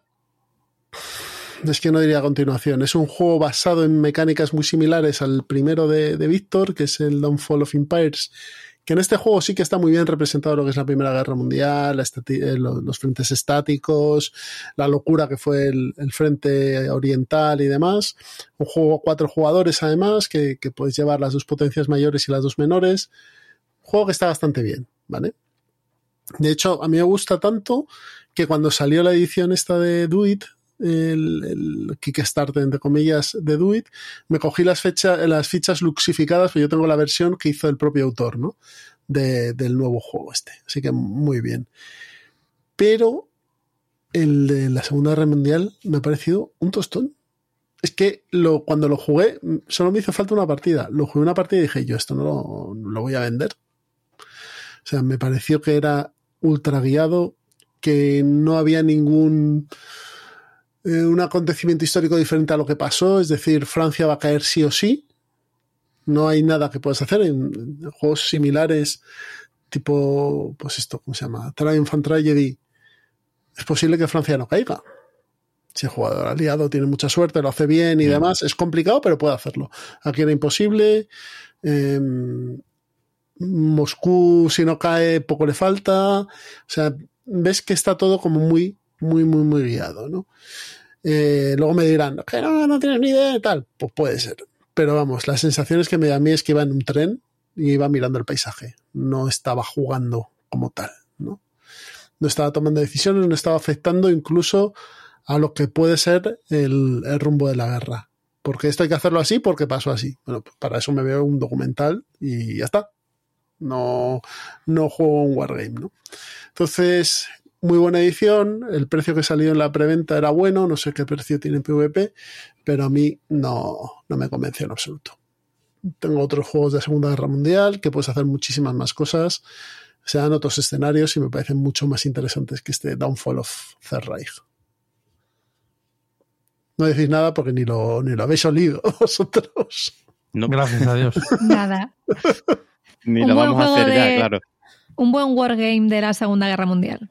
¿Y qué más como te mi- gusta? Hay como más millones. eh, no Claro, sé. pero es tan abrumador el mundo que si quieres iniciarte es que es eso precisamente, ¿no? Yo ¿Tú cuál creo que un- recomendarías? Un, buen juego de la Segunda Guerra Mundial, que algunos dicen que no es Wargame, que yo, creo, que- yo sí creo que lo es, es Triumph and Tragedy. ¿Vale? Sí, pero el problema es que se tiene que ser Tres. cuatro, Tres. Un juego más convencional. Wargame más convencional a dos jugadores, en español además, que, que está bastante bien y a mí me gusta, que es un CDG, es un juego de, de con cartas, Barbarossa to Berlín. Vale. ¿vale? Encima te quita toda la parte empieza ya en el 42, en, en la invasión de, de, la Unión Soviética por parte de, de los alemanes. Es un Pero- juego guiado pero- por cartas y está muy bien. Dime. Sí, sí, pero Sofía, esto es largo, ¿eh? Se- Son, son largos. Es un Bueno, juego bueno, no- Son- No Y, eso son- estáis hablando de operacionales, mm, de... Sí, no son estratégicos. Estratégicos hay Mm. uno, uno bastante chulo que es Supreme Commander, que yo no me he leído la regla solo. Y ese ya es a nivel estratégico, ya es, puedes hacer bastantes más cosas. Y, a- luego a tácticos de táctico batallones ya- y demás tienes. ASL es el más conocido de ese nivel, pero claro, eso es un mundo, o sea, es una religión Sí, ya directamente. Sí, meterte en SL. ASL es te metes ahí a vivir de- y solo jugar a ASL, que es lo que hace la gente. No, no, yo quiero hacer un pequeño viaje desde mi Euromundo a algún juego que sea así un wargame de la Segunda Guerra Mundial y A un vuelta. Dante, a un Dante Normandy. Vale. Es un juego de cartas. Sí, el de tácticos, de tácticos es el más sencillito así para de- introducirse. De, pelotón de, de soldados. Eh, Memoir, es- eh, es- Lo que decir, memo- mejor memoir, Memoir hombre. es que está muy abstraído. En el fondo, memoir puede ser memoir o puede ser Command and Colors Ancients. El- el- la ya, mecánica es la misma. Es muy buen juego. A mí me parece. No, no. Yo me, me jugaría al Undaunted. Además, tú que juegas a dos y tal. Bueno, Sí. el memoir también El es a dos. o sea, El memoir es a dos. Pero y además puedes, puedes, puedes jugar eh, o sea, a, a ping-pong. Es Sí. decir, juegas con un bando y luego juegas con Memoir otro. 44 también está muy bien. Pero yo creo que es un poquito más corto el Undaunted. Sí. Ambos, Depende del escenario. ambos Es son que- que el- juegos de el, guerra. memoir es- el setup del memoir es un poco Sí. rollo. Ambo- ambos son Según- juegos de el guerra accesibles. Tanto. Y Barbarossa to Berlín es un juego de guerra accesible. Lo que pasa es que van a ser mínimo de 8 a 12 horas. Pum, 8 a ala, 12 cerrado. horas. A Sofía ya está fuera. Estoy fuerísima. O sea, yo creo que solamente jugando al Arkham Horror he tenido partidas tan largas No, y pero, precisamente. pero 8 Sí, a está 12 en mi horas. sí, lista sí. de no. Hombre, pero esto se juega en sesiones. Juegas una sesión de 4 horas, luego juegas otra sesión de 4 horas, Y, y el, y el Triumph Tragedy son cuatro horas, más o menos. más 4 o 5 horas. Por ahí. ¿vale? Sí, sí. Ese se juega un Nada. tirón, sí. Os voy a poner deberes de que me recomendéis uno que se pueda jugar en un par de horitas. Un par de El horas. Undaunted, El. Bueno, me dicen que el Undaunted y Memoir hay aquí división de opiniones. Me apunto a ambos y a ver si los pruebo y os comento. Es que son completamente distintos. O sea, el Memoir a mí me gusta porque el- es- lleva, bebe del sistema del Command and Colors. El Command and Colors es un Sistema del Warcry. Bueno, Warcry. Me da igual. Pero es muy bueno. Es, es- es un juego muy bueno. Yo me he hecho todos los escenarios del Memoir, de hecho, y del, del básico, y me encanta. Es un juego que me encanta. Muy chulo. El diseñador Sophie sacó un juego que se llamaba Warcry, que era de la segunda, de la guerra civil americana. Y vio que, es que no sé si, no me acuerdo ahora mismo quién es el diseñador de este. Y vio que ese juego, que ese sistema de juego era adaptable a, a diversos conflictos a, por, en ¿No es. Borg? ¿Richard Borg? Y creo que es, es Borg. Eh, es que sé que es uno de los famosos estos de. Eh, espera. Mejor memoria porque como busque Warcry me puedo volver loco. Eh, es Richard Borg, sí. Entonces lo que, lo que hicieron fue con ese sistema sacar juegos en varios periodos históricos. Tienes Roma, Roma y Grecia con el Command and Color Ancients, el napoleónico, otro de los jacobinos, o sea, tienes varios. Edad Media. Medias, samuráis. Pero bueno, lo dicho, Downfall of Empires a mí no me gustó nada. Grandísima decepción. Mira que tenía ilusión, ¿eh? Al carrer. A la carrera, a la hoguera. Bien, pues nada, esto ha sido mm, nuestro top del juego en 2023. Si queréis, hacemos una pausita y nos vamos a una mesa de pruebas express, ¿vale? Que vamos a hablar cada uno de un juego si queréis, para hacerlo más rapidito, y luego plan malvado. Así que, hasta ahora.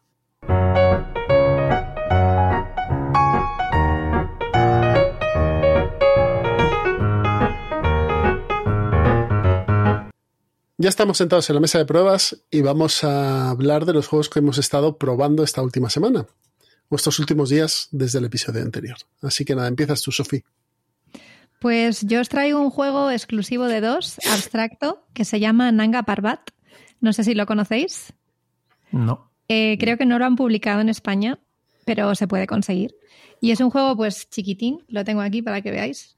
Em, y es muy bonito. Es todo con piezas de madera.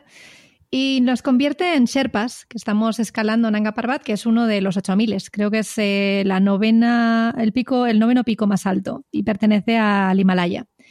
Y es eh, un jugador, tiene una serie de, de escaladores, el otro exactamente igual, y lo que hacemos en nuestro turno es bastante sencillo, porque tienes la montaña de Nanga Parbat dividida en seis sectores y cada uno de esos sectores dividido en seis casillas, de forma que cada sector es como la montaña en pequeñito.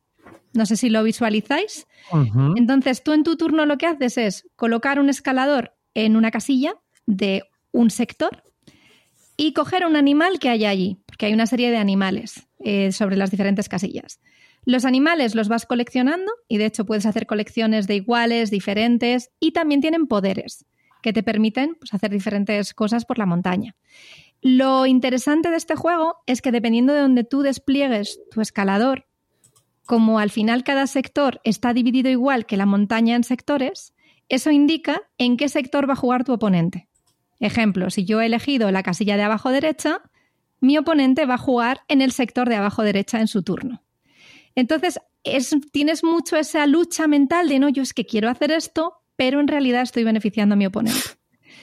Cuando creas un grupo de escaladores, puedes cambiarlo y por un, por un poblado. Entonces vas creando como asentamientos en la montaña y te va dando puntos. Se juega muy rápido, en unos 20 minutillos, y es una delicia a dos jugadores. Yo os lo recomiendo mucho. Si os gustan los Nanga Parbat. Esto en, Filibert, eh, esto en Filibert lo podrás comprar seguro. Yo lo compré en Philly. No sé si ahora mismo está agotado o no. El juego, que esta parte no la he comentado, la parte más técnica. Yo tengo la editorial de Finn Games, que creo que es la única que existe. El juego es de Steve Finn. Y es un juego de 2021. Ah, y es independiente del idioma. O sea, si lo podéis conseguir. También lo edita Fox Games y Little Rock Games. Vale. Pues es INDEPE, o sea, lo único es las para dos solo. Correcto. Este es, el este es el del Herbaceus, Efectivamente, sí, me gusta Herbaceus, Floriferus, tengo tres juegos suyos, Herbaceus, Floriferus y el Sunset Overwater. Y los tres me parecen muy buenos. Eh, mm, y Nepal recomiendo que viajéis, si habéis estado. ah, bueno, claro. Coges el coche y llegas en dos horas. ¿no? Yo he estado y en tú, serio. Tú manejas pasta. Eh, pues soy un hombre de, de bien. De, mundo. Es, que, es que no, tiene, selva, tiene montaña, es brutal. O sea, Nepal me gustó mucho el viaje. Y ya está. No más. Pues nada, Steve Finn, diseñador. Miguel. Mm, vale, pues yo voy a hablar de juego de 2022 que es Verdant que ha salido en español, pues no sé si este año, 2023 o el año pasado. Pero bueno, es un juego de mm, mecánicas muy parecidas al, al Cascadia. Eh, tienes un, bueno, tenemos que montar nuestra habitación con plantas. Muy la, la ilustración, la ilustración del juego es muy bonito.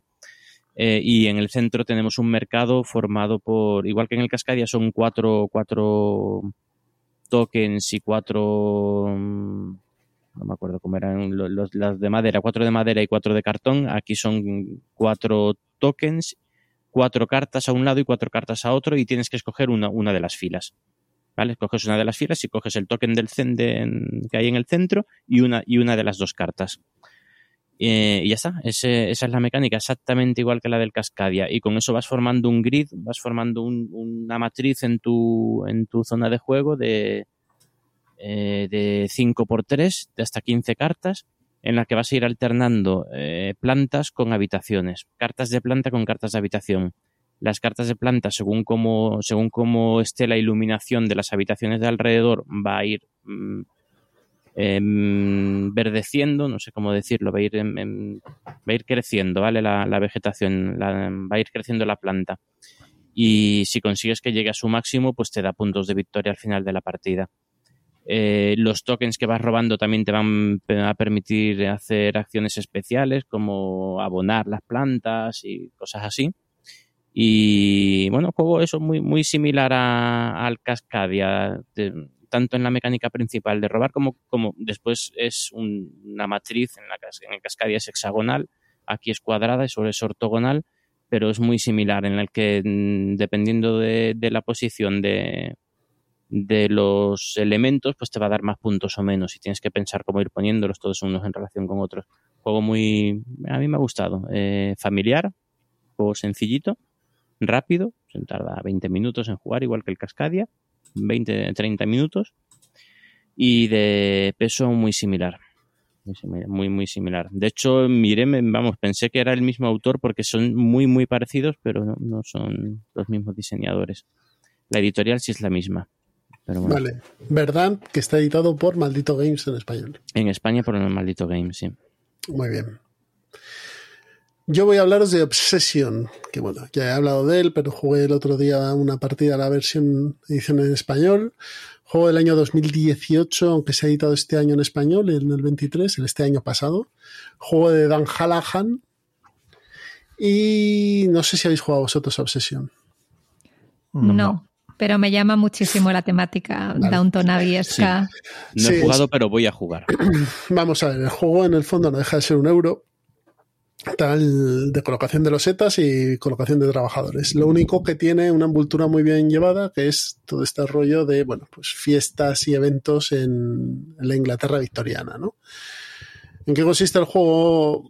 Siendo muy rápido, lo que, lo que vamos a tener es un dependiendo de, de, lo que se escoja al principio del juego, un, un, número de turnos predeterminado de 15 a 19, dependiendo del modelo de juego, y en esos, en esos turnos lo que vamos a hacer es, vamos a disponer de unos miembros de una familia, somos, representamos una familia que tiene unos miembros y que tiene también unos invitados, ¿no? Entonces, eh, vamos a activar una de las actividades o una de las zonas que tenemos en nuestra mansión.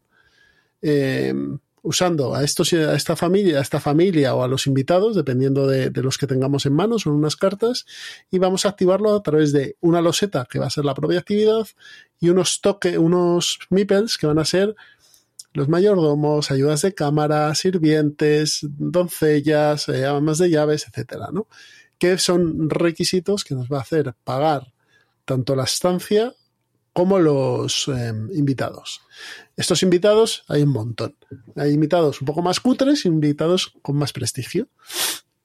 ¿Qué nos van a dar estos invitados? Pues nos pueden dar prestigio a nosotros para poder realizar e invitar a, a, invitados mejores y realizar acciones mejores. Nos van a dar dinero que nos va a servir para comprar más, eh, más losetas, más actividades o más eh, habitaciones. Eh, o nos van a dar puntos de victoria al final de bueno todos nos dan puntos de victoria al final de la partida. O nos van a dar la posibilidad de invitar a otros, a invitados coger y robar cartas de, de invitado. Básicamente es esto no qué pasa es muy gracioso porque los invitados tienen una pequeña historietilla, entonces tú la lees, cada vez que invitas a un americano te da mucho dinero pero te baja el prestigio, porque claro, son muy zofios, eh, tienes a una cotilla que lo que hacen es, también tienes invitados que te, que te quitan puntos y demás. Entonces el juego consiste en esto, planeas, tan, tan, tan, tan, pum, y ya está. Cuando usas estos meeples se van a, a una zona de descanso y necesitas dos turnos para volver a usarlos, ¿no? Y luego hay unos turnos intermedios que te permiten invitar a los famosos de la zona, que son los Fairchild. Entonces, si eres el que tiene más puntos de un requisito que te piden, pues robas eso de invitado y ese invitado pues te dan bastantes chollos, ¿no? Si lo robas al final de la partida, te da sus puntos de victoria. Este es el juego. Ya está. Trae expansiones, yo no he jugado con expansiones, siempre he jugado a la caja base. Me parece que el juego como tal está bien me parece que para lo que trae el precio no es desorbitado, que son en tienda online 62 euros más o menos. ¿Yo me lo compraría? Pff, yo creo que no.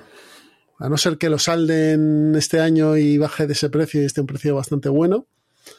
Eh, yo creo que no porque tengo muchas copias alrededor y sobre todo está en VGA y se juega muy bien. Pero el juego como lo edita? Tal, lo edita eh, maldito. Sí, pues sí, es de maldito. Lo ha editado maldito. Además, en a la full. caja del año que viene. Pero eso luego nunca toca. Todo el mundo le toca Sí, el Colonias pero- Cósmicas. Sí, el foro de Trajano. El Locomomo. Oye, el Eh, foro de Trajano de Feld, ese es un juegazo. Jesús, Eh, eh, es. ¿tiene más chicha que un colocador de trabajadores? ¿Es realmente la temática lo que te entra por los ojos o al es, un, final? pa- es un escalón más alto de un juego familiar. Vale. Un familiar plus plus, ¿no? Algo Sí. así. Sí. O sea, no es un juego muy complejo, ¿eh? Yo creo que se puede jugar con gente que haya jugado alguna cosita antes, un Catán, un Carcasón y demás, se puede jugar este juego perfectamente. O sea, estás perdida los dos primeros turnos y luego ya. Te O incluso puedes hacer dos turnos de prueba y luego eh, arrancar. Ha salido con muchas expansiones también, ¿eh? que es, es de estos que me genera a mí el. FOMO, ¿no? Tiene la expansión de arriba Sí. y abajo, la de la familia no sé cómo, ¿no? Eh, hay una, Sí. una caja para cinco jugadores, porque es a cuatro la caja base. ¿Vale? Y creo que luego hay otras que te incluyen eh, meeples diferentes, como la cocinera y el no sé qué, no sé cuántos. Yo. Eso ya es cada uno. Yo creo que con la caja base tienes juego de sobra. Vale. Creo. A ver, a mí la temática me llama mucho, pero ya sabéis que yo soy más de mecánicas. Yo viví en Inglaterra seis años y todo el rollo este de la Inglaterra victoriana, pues al Los final. ingleses me- no son así, son tíos calvos que beben cerveza y eructan por la calle. Ahora es que, claro, bueno, tenemos mis, una imagen de los amigos ingleses. no, ¿eh? Mis amigos no, que conste. Mis amigos son los que se compran el Frosthaven y estas cosas, ¿eh? Beben, beben como piojos y ya está, pero No, pero Punto. sí que pero tienen, sí que tienen mucho de su época victoriana, pues mucha construcción, Sí, mucha tradición, es bonito sí. de ver, ¿no?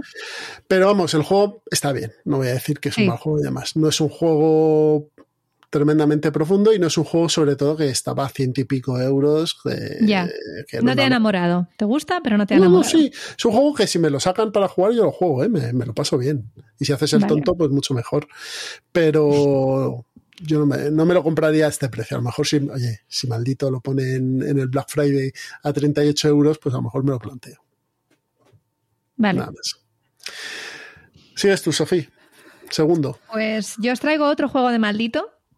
Em, creo que este es un ejemplo de cómo sí se tienen que hacer las expansiones sin generar FOMO y estas cosas. Y es el Furnace. Es un juego de Ujú. 2020. Per- perdona, para el que no, Furnace, también conocido. Furnace. Sí, sí, sí, no, bien, bien. Perdón. Em, ¿Qué pasa? ¿Te vas a meter No, no, no, conmigo? no, no, no, que es para todo el mundo. Que hay gente que a lo mejor le dices Furnace y no sabe cuál es. Entonces, Bueno, pues con- Furnace, para el que lo, así lo llame.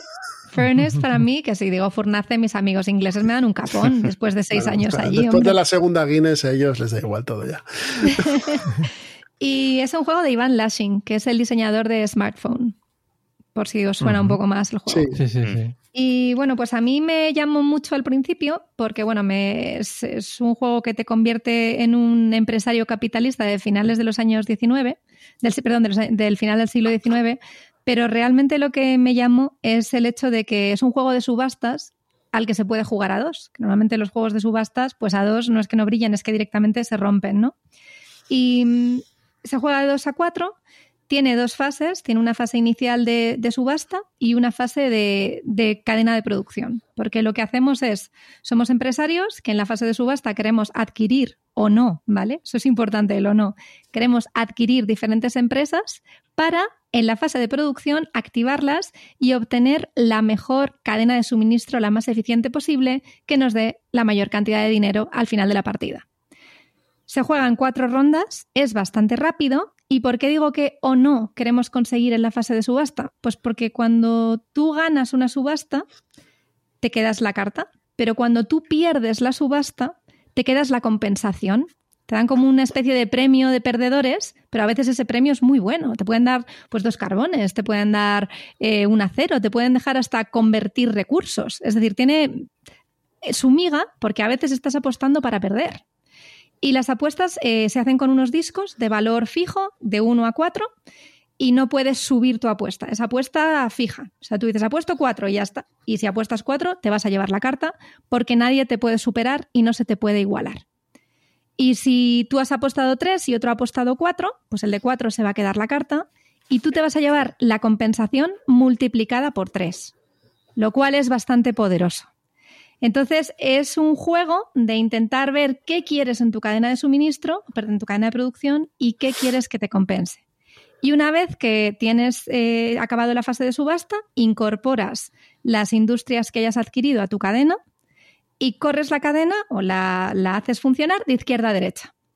Entonces, claro, pueden darse paradojas de que tú coges carbón, lo conviertes en petróleo y lo conviertes en carbón. O sea, si no haces una conversión a dinero, pues eh, la has liado. Entonces, es, es un juego curioso que da para bastantes partidas. Tiene creo que una dureza de un 2,30 o 2,35 en Board Game Geek. Así que es un euro medio de construcción de motor rapidito. La fase de subasta es por turnos. La de hacer que, que tu cadena de producción funcione es simultánea. Entonces eso hace que las partidas sean rápidas. ¿Qué pasa? Pues que nosotros lo hemos jugado y se nos quedaba un pelitín corto. Queríamos algo más, porque además en el modo de dos jugadores eh, te meten como una especie de bot y ese bot funciona con un dado. Entonces tiras un dado y él apuesta aleatoriamente y lo único que hace es quitarte industrias. Pero ha salido a finales de 2023 la expansión de Entreguerras. En inglés se llama Interbellum. Y para mí eh, es, mejora muchísimo la experiencia de juego y además llega tres años más tarde que el juego base, que te ha dado tiempo a quemarlo y te deja refrescarlo un poco. ¿Qué trae esta expansión? Pues te permite un quinto jugador y también te permite modo solitario, es decir, amplía por ambos lados. De, ser de 2 a 4 se convierte en 1 a 5. Y en el modo a dos jugadores, a nosotros nos encanta porque al bot le da entidad propia.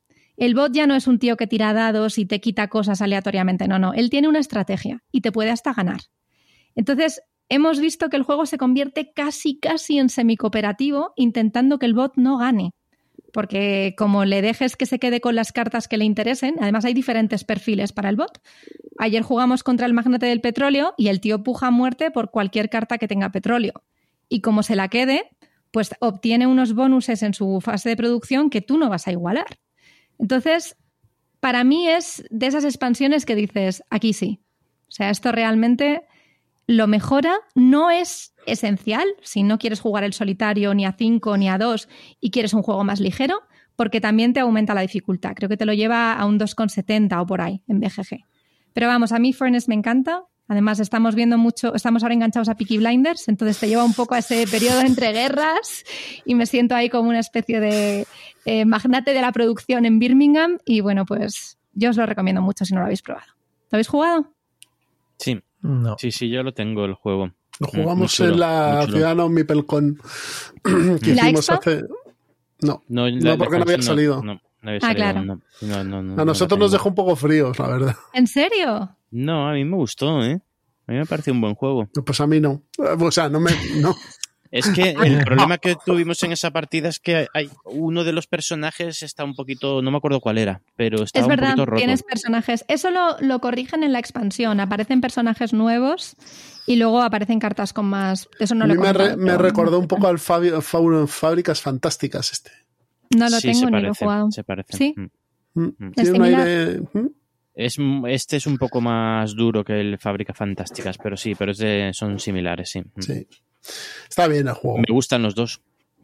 Y además es, barato. Yo no me lo compraría, pero está bien, está bien. Yo creo que es el único juego de subastas que tengo. Pero si dices que, que, han metido tantos cambios en la expansión, entonces ya hay que comprárselo completo. O sea, juego más expansión. Correcto, pero bueno, han tardado años en salir, o sea, no ha sido te lo saco ahora al mes siguiente. Lo han pensado y lo han hecho, porque hay veces que salen expansiones. No te lo han recortado, no te lo han recortado. Claro. No, yo creo que sí que mejora mucho la experiencia de juego y te lo vuelve más complicado. ¿eh? A nosotros se nos quedaba un poco ligero el furnace normal. Era como, sí, pues estoy convirtiendo recursos, vale, ok. Y aquí no. Y aquí además pues te crea... Hay, hay diferentes módulos que puedes incorporar y que lo que hacen es añadir complejidad y, y que cueste más hacerte una cadena mejor que en nuestro caso cuando jugamos contra el bot que la del bot o que el oponente. Muy bien. Pues nada. Fornace. eh, Miguel. Eh, bueno, pues yo eh, hemos jugado mucho estas navidades a pues lo típico en las navidades, pues hemos jugado con la familia, así que mucho, mucho juego party y juegos de cuñados. Así que eh, pues voy a comentar uno de esos juegos de cuñados, que es el que me ha gustado mucho, que es el cruz, el cross cruz, el pistas cruzadas. Pistas cruzadas, palabras cruz, no, palabras cruzadas es en español, ¿no? No, pistas cruzadas. Si es cross cruz, es pistas cruzadas. Sí, pistas cruzadas. Eh, es un juego es similar, es del mismo corte que el Código Secreto, que también lo hemos jugado mucho estas navidades y que es un juegazo. Este es similar, pero es completamente cooperativo, no es por, no es por equipos. Y y es más sencillote. O sea, aquí se forma un, una- un grid de 5x5, arriba de 1 a 5 y en el lateral A, B, C, D, E. Y en, ese, en esa matriz pues hay 25 palabras. Eh, entonces tú, tú robas una carta y te toca, pues te puede tocar B, B, B3. Pues en B3 ves la palabra y tienes que decir una sola palabra para que el resto del equipo, el resto de los jugadores adivinen eh, la palabra de la que estás hablando. Entonces tiene una dinámica muy similar a la del código secreto, muy muy similar. Que eso con el grupo correcto pues es muy muy divertido ese tipo de juegos. Eh, es mucho más rápido que el código secreto, más sencillo, más... también no crea el pique que se crea en el código secreto entre los dos equipos, pero bueno, porque es mm, puramente cooperativo pero, pero es muy divertido ver la forma de pensar de cada uno, que tú dices una palabra que parece evidente que está apuntando a un sitio determinado y empiezan a buscar, a encontrar relaciones cada jugador eh, de, forma peregrina y la verdad es que te echas, te echas unas risas buenas. Pistas cruzadas. Muy bien. Y código secreto, los dos, muy, muy, muy recomendables los dos. Yo no. ¿Os podéis creer que no he jugado Código Secreto todavía? No a mí no me ¿sí? gusta nada ese ¿No? juego. Uf, me encanta. Nada, y te juro que yo creo que, que- que yo vengo con el software erróneo, porque es que todo el mundo que le pregunto me dice, es un juegazo. Digo, pues yo no veo el juegazo por ningún lado. No sé, y Pues- tampoco me parece divertido, me parece como un examen. Bueno, y eso viene de una persona que juega euros secos todo el día, ¿sabes? Pero no sé, no, es, al final quieres encontrar una palabra que englobe otras para que tu equipo lo averigüe. Sí. Pues Pero eh, habremos echado, no sé, 15, 20, a lo mejor 15, 20 partidas entre los dos juegos, no sé, 20, 30 partidas estas navidades y una, nos hemos echado unas risas, pero de llorar, de risa. De ver. a lo, a lo la mejor es que en mi caso es el grupo lo que no funciona o algo. Sí, es- pues, A lo mejor es un poco grupo dependiente, sí. puede ser. Pero bueno, tienes una versión Duel que dicen que está muy bien. Vale, muy bien. pues Yo de hecho me la he pensado en comprar, la Duel. ¿eh? Ya, pero si no le gusta el normal, yo no. Yo lo dejaría en la Sí, estantería. ¿eh? también. También tienes razón, Pedro. Muy bien, pues nada, pistas cruzadas y código secreto, ¿no, Miguel? Sí, eso es. Quería hablar también del Samurai, que lo he vuelto Pues a habla, jugar habla. después de un montón de años sin jugarlo. Y madre del amor hermoso, qué pedazo de juego. O sea, es, es, eh, espectacular ese juego. Ese Se me lo recomendasteis en el último Sí. episodio, ¿no? Eso es. Perdón, Y Miguel. si, puedes, y si puedes encontrar la versión primera, la de Baquelita, Baquelita. mejor que Bueno, la- yo tengo la de plástico que Yo también. tengo va la muy de bien. plastiquete, sí. Se lo, an- antes tuve la de Baquelita, por cierto. Se lo, Vale. mi hermana que está, está empezando con el tema, está metiéndose en la afición, está cada vez más picada, eh, pues estas navidades le, le enseñé el, bueno, antes de navidades, el Samurai y vamos, una partida tras otra, pero un- una tras otra. Un ¿Tú lo has probado. Sofía? No, no lo he probado, todavía no he tenido ocasión. Asier me ha pasado algunos links para que me lo compre, así que a lo Creo, mejor. creo que va a salir una. Decían que iba a salir una reimpresión. Pero Sí. no. Pero yo creo que no, es un juego que se saldó en su momento cuando la cuando salió la de FFG. La mi- Super que- famosa, pero es que esa estaba Y- pasada de precio en su época. Y yo, creo- y, y yo creo que no vamos a tener problema de encontrarlo barato. No. Y, y a, bueno, y a dos, espera, espera. No es tan fácil de encontrar, ¿eh? ¿No? El que es fácil de encontrar es el RA, que todavía, Sí, claro. todavía lo puedes comprar de la edición del saldo de Super Meeple de Fantasy Flight. Pero este se saldó al mismo precio que era 30 euros y ya no se, ya no se encuentra. Este se saldo rápido. Samurai. Yo me acuerdo cuando los compré los dos en la pandemia. eh, dije, bueno, pues. Y está Yo muy el RAS sí lo he jugado. No lo tengo, pero lo he jugado y me, me gusta mucho. Pues este es, es un juego muy bueno. Sí. Es más del estilo del Tigris y Éufrates que del Ra, pero Sí. bueno. Sí. Vale, el Tigris me encanta. Hablé de él en el Pues, anterior eh, episodio este, también. este funciona muy bien a dos. Sí, venga. sí. pues Es- es- está- le pasa un poco como al Kailus. a gastar. Pasa como al Esa- Kailus. esa es- esa es la idea. Eh, sí, como el Kailus, que eh, escala. O sea, se jue- el, el Kailus es muy bueno a 4, a 3 y a 2 jugadores, es muy, muy bueno, pero es un juego distinto. El Samurai Sí. es un poco similar. A, a cuatro jugadores funciona muy bien, a dos jugadores funciona muy bien, pero a dos jugadores es, es casi como un Diferente. ajedrez. Es Sí, muy. sí. Pero eso no quita que es, es muy, muy buen juego a dos jugadores también. A cuatro es una fiesta. Entonces ha- habrá que ver a ver si hay edición o no. Si, como han hecho del RA hace poco, si hay un KS, pues merece la pena esperarse y, y comprarlo ya en el KS. Sí, pero ¿a qué precio va a salir? Al precio que lo vas a comprar de segunda mano, ¿eh? Bueno, bueno. Pero sí, hay que, este hay que tenerlo. Sí, este es un fundamental, es un clásico.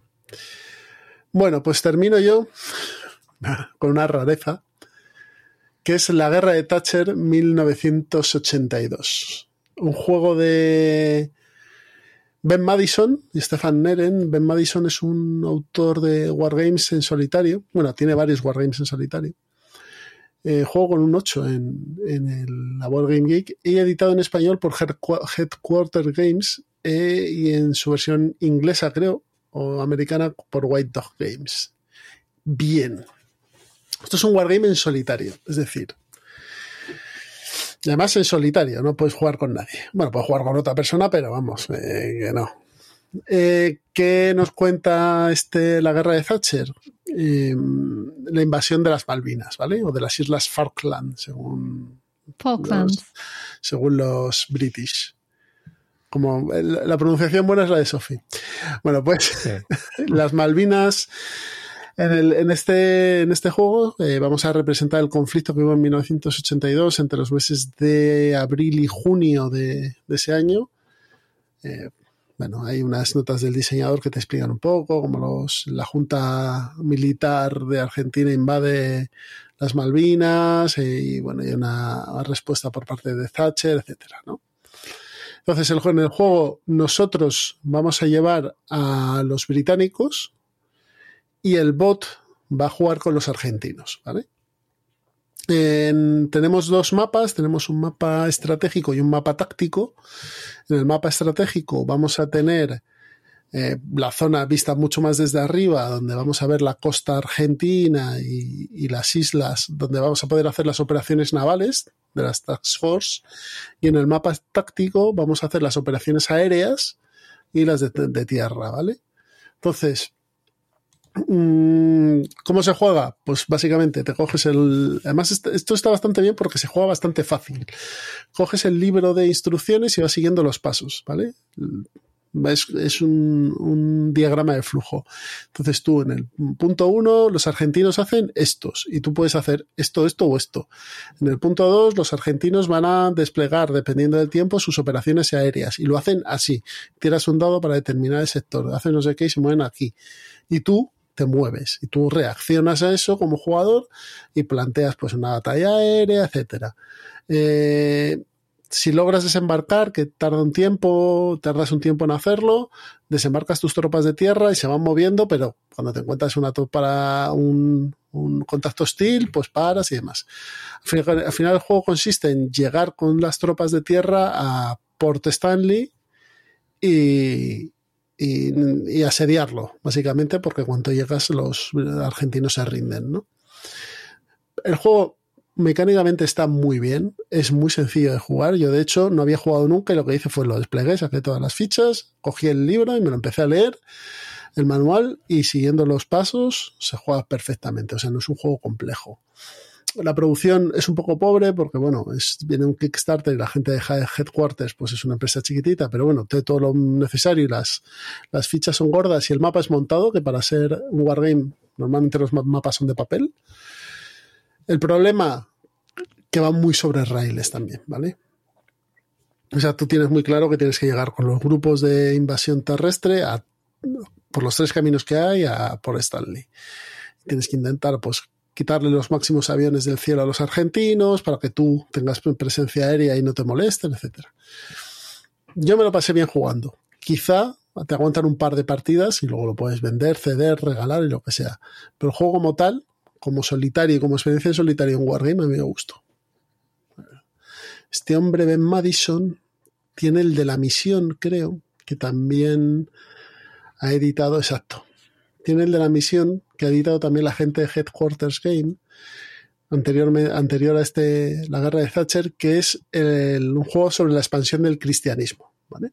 Que no sé si habéis oído hablar de él o no. Sí. Y tiene otro que se parece que va a sacar Headquarters, pero todavía no sabe nada, que se llama La Primera Yihad, que es sobre la expansión del Islam. Eh, este hombre es especialista en hacer este tipo de juegos, juegos en solitario. Muy, muy divertido. Os habéis quedado flipados. Gibraltar español. Malvinas argentinas. Tema polémico con mis amigos. Tema polémico este. Bueno, pues si queréis, hacemos una pausita y ya nos vemos al plan malvado. ¿De acuerdo? Yo tengo una pregunta Dígame. para Miguel. Miguel dijo que iba a hablar de un juego que requería una expansión y nunca habló de eso. ¿Eso en qué episodio es? Porque Ah, En este ahora, episodio, no, hoy. Sí, sí. Hoy. Sí, no, me refería al Final Girl. Que, Ah, que- que es el, vale. est- el es- el extremo de necesitar una expansión, que es que Vale, no lo puedes vale, sí, jugar sí, lo sin- comentaste. Exacto. sin expansión. Realmente no es una expansión, es que el juego es modular y necesitas Claro. No, no, sí, sí, eso- un módulo. Lo he entendido. Sí, Yo es que lo había entendido de la manera en la que ibas a hablar de un juego que la expansión era maravillosa o que añadía una experiencia, no que no el Final Girl. Vale, ya lo he entendido. Eso fue por el comentario que hizo Pedro. Vale. eh, del- de un juego que iba a hablar, que la partida del año que era del Rebellion, que mejora mucho con la expansión del auge Ese. del imperio. ¿El, o- no, ¿el auge del imperio era? No. Sí, yo creo que se llama así o algo así. Sí, Sí, sí, sí. Pero que el juego base realmente el Rebellion es un juegazo, vamos. Mira, ya aprovecho, Sí. al final hab- hablo del Rebellion.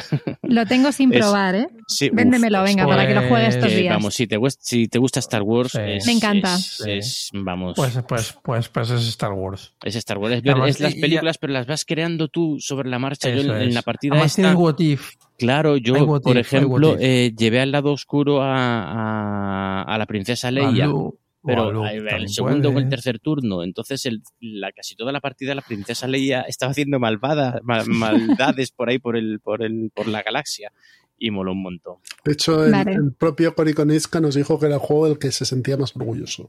Mm. Y la expansión, a ver, la expansión le mete la eh, nuevo tema de, de- combate.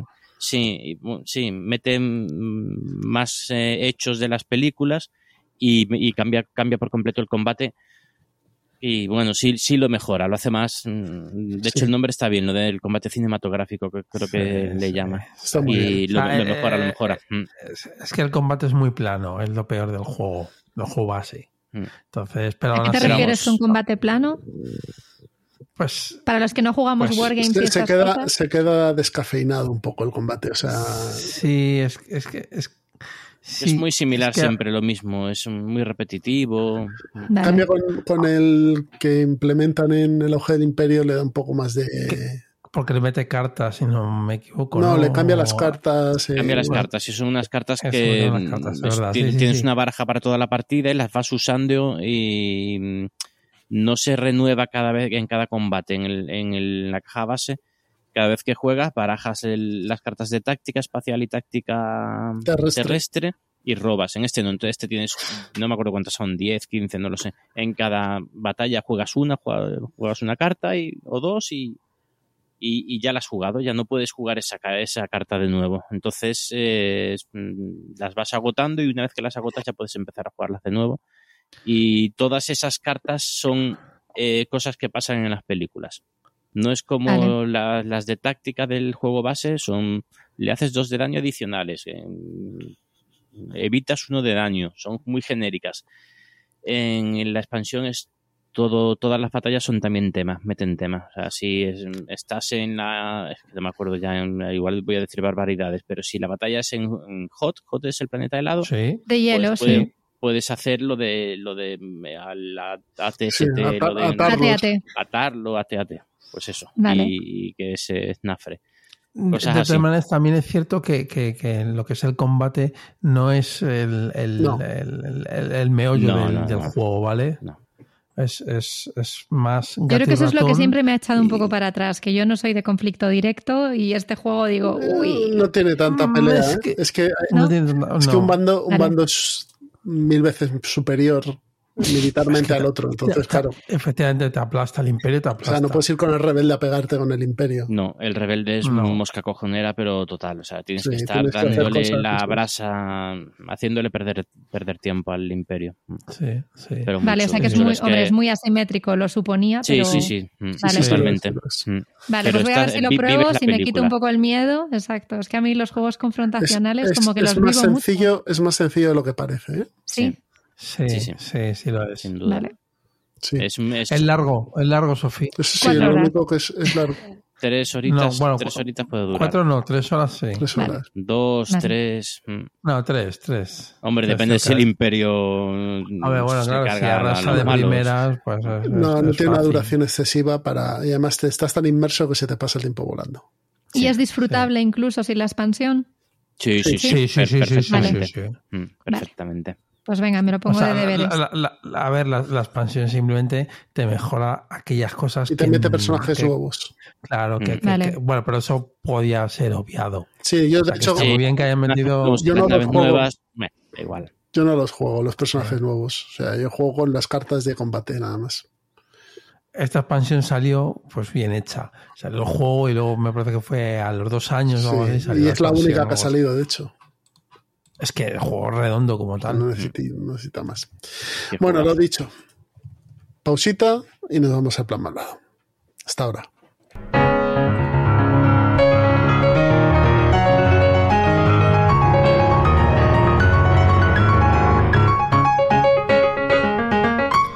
Se termina Ciudadano Mipel no sin antes pasarnos por el plan malvado, ya sabéis.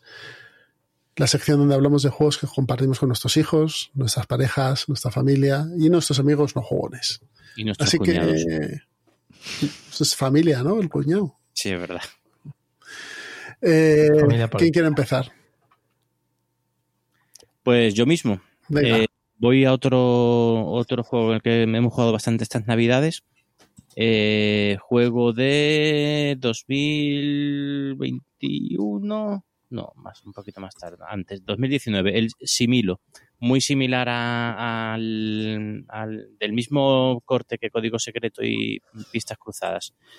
Eh, es- tienes una matriz de personajes, una matriz de, de 4x4, 16 cartas, y hay que adivinar el personaje secreto, ¿vale? Eh, eh, lo sabe uno de los jugadores, uno, uno de los jugadores esco- es- coge una carta, escoge un personaje, lo mezcla con otras 15 y monta la matriz de 4x4. Y tiene que dar pistas a los demás y estas pistas se hacen con el resto de la baraja de personajes. Yo jugué con la baraja de, con el similo de Harry Potter, ¿vale? Entonces, simplemente un montón de personajes, 50, 60, no sé cuánto será la baraja, de personajes de las películas de Harry Potter y tienes que eh, montas la matriz de 4x4 con 16 personajes y tienes una mano de, no recuerdo si 4 o 5 cartas y tienes que bajar una carta diciendo el personaje secreto está relacionado con este, con este personaje y plantas uno. O al revés, no está relacionado con este personaje y lo, y lo plantas pero así en, apaisado. Eso lo puedes hacer, eh, no, no recuerdo, tres o cuatro veces, creo, y tienen que ir descartando, igual que en el código secreto, descartando personajes. Entonces, eh, se juega en un, en un volado eh, y, las, y genera las mismas din- dinámicas similares a las del código secreto y pistas cruzadas, que son muy divertidas de ver cómo la gente relaciona, hace relaciones, relaciones de lo más peregrinas. Hay muchas versiones de este juego, hay de, de mitología, hay de historia, tenía por aquí abierto, hay de... ¿De qué más? Bueno, el de Eh, animalitos también. animales, eh, es- spookies, spookies, eso son monstruos, ¿no? Mon- Bueno, no es exactamente monstruos, pero sí.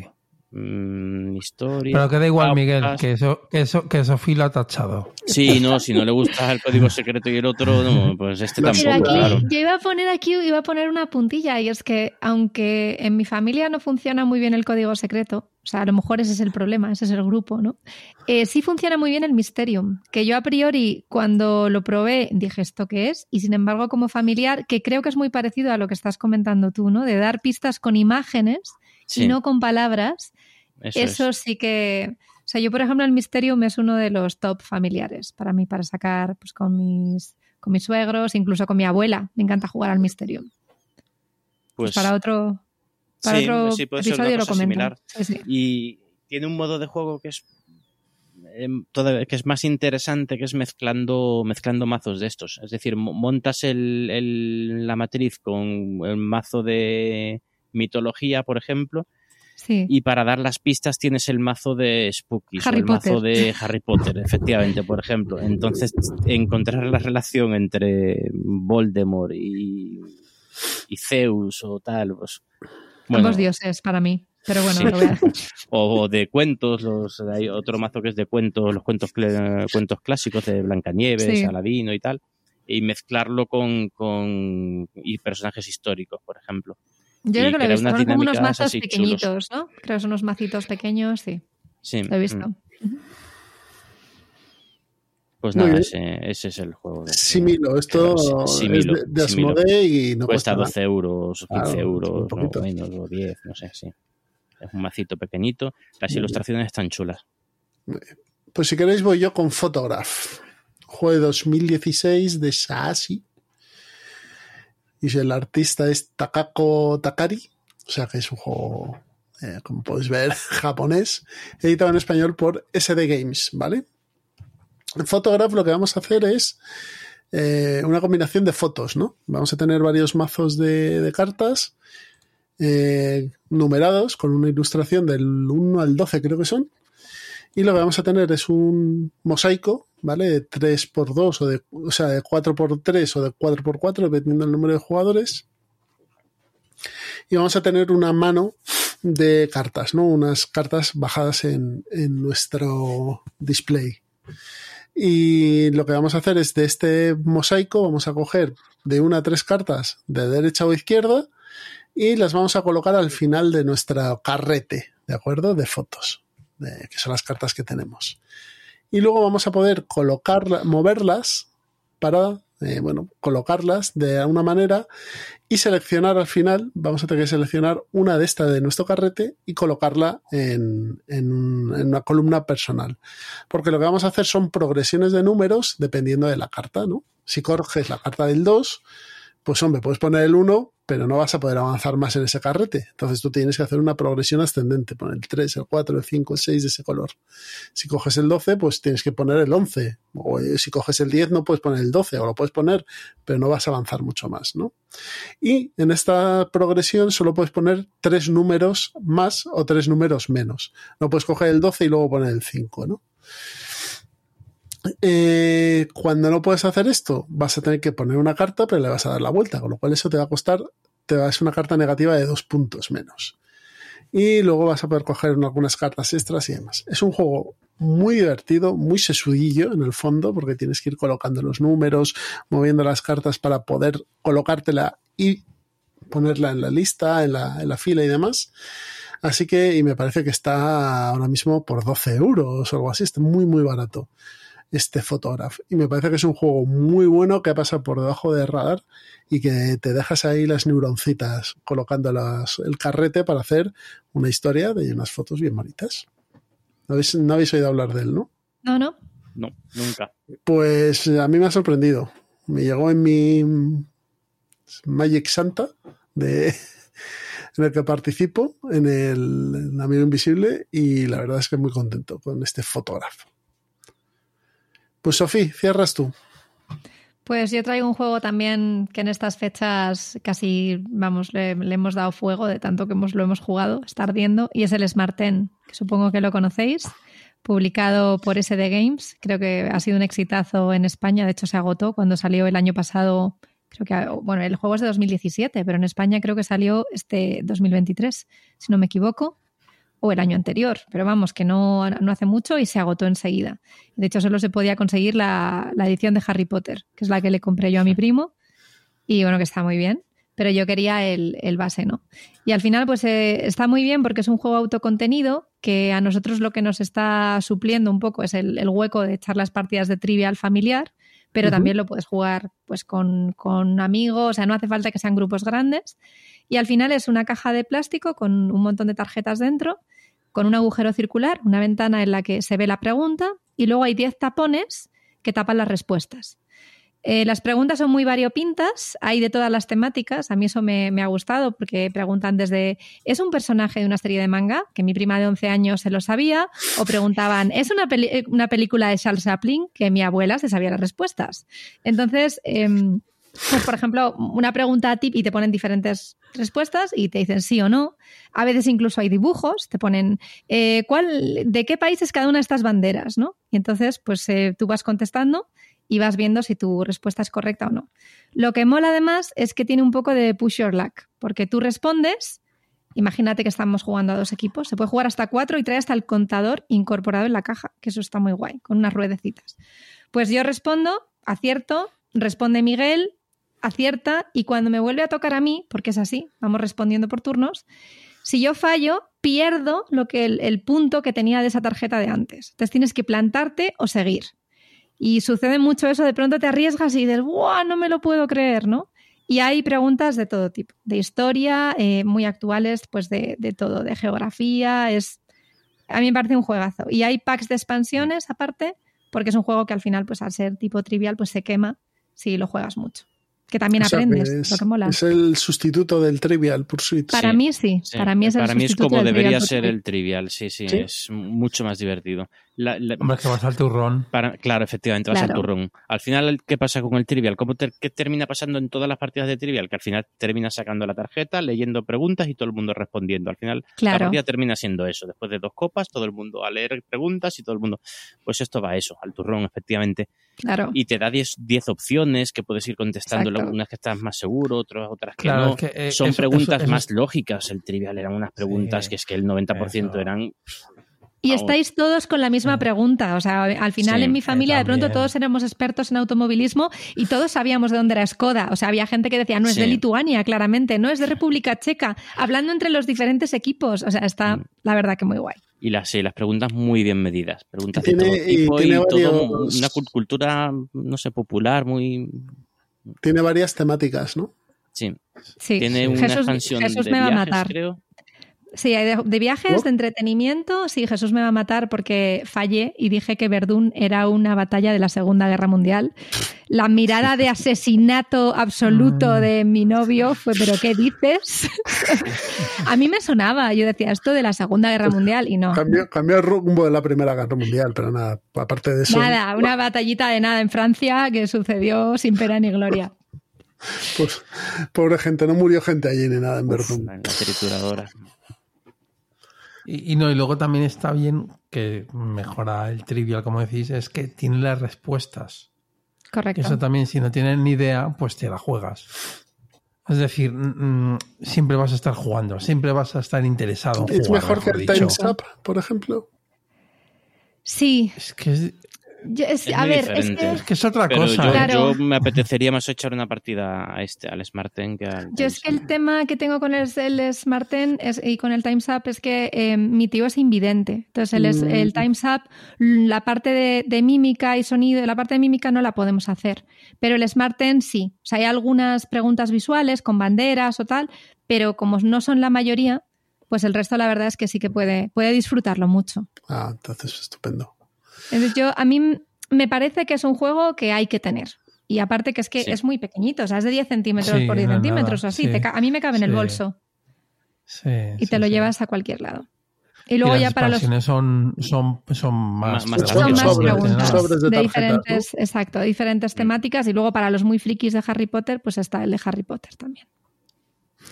Y está Pues nada. teniendo mucho éxito, así que van a sacar más cosas, seguro. Este ha sido Smarten. Antes de irnos, solo comentaros que podéis comprar todos estos juegos de los que hemos estado hablando en Juegos de la Mesa Redonda, donde encontraréis un gran catálogo de juegos de mesa y de rol, que podéis consultar en su web, juegosdelamesaredonda.com. Si veis en la zona norte de Madrid, podéis pasaros por la tienda física de Tres Mipels en el centro comercial de la Rotonda, en Tres Cantos, y con su nuevo local de 180 metros para que podáis disfrutar de novedades, de exposiciones y de mesas de juego. Y también en su web, en tresmipel.es, podéis ver su, su catálogo. Para contactar con nosotros, muy sencillo. En el correo ciudadano.mipel.com, en nuestro Twitter, en arroba ciudadanomipel, en Instagram, en ciudadanomipel, en nuestra página web, en ciudadanomipel.com y en la comunidad de Telegram, que os dejamos el link en la descripción del audio. Bueno, primer programa de 2024. Muchas gracias por estar aquí y vayamos despidiéndonos. Pues nada, un placer estar aquí de nuevo, un año más, empezando un año más y nada, hasta dentro de tres semanitas. Espero. Pedrito, Pues nada, nada, nada que decir. Que un placer como siempre y en el siguiente estaremos por aquí. Sofía. Muchísimas gracias por dejarme participar como becaria en un episodio más. Me lo he pasado genial, he aprendido un montón con vosotros y bueno, que todos tengáis un, un muy buen inicio de 2024. Muy buen año a todos y nos escuchamos en breve. Hasta luego.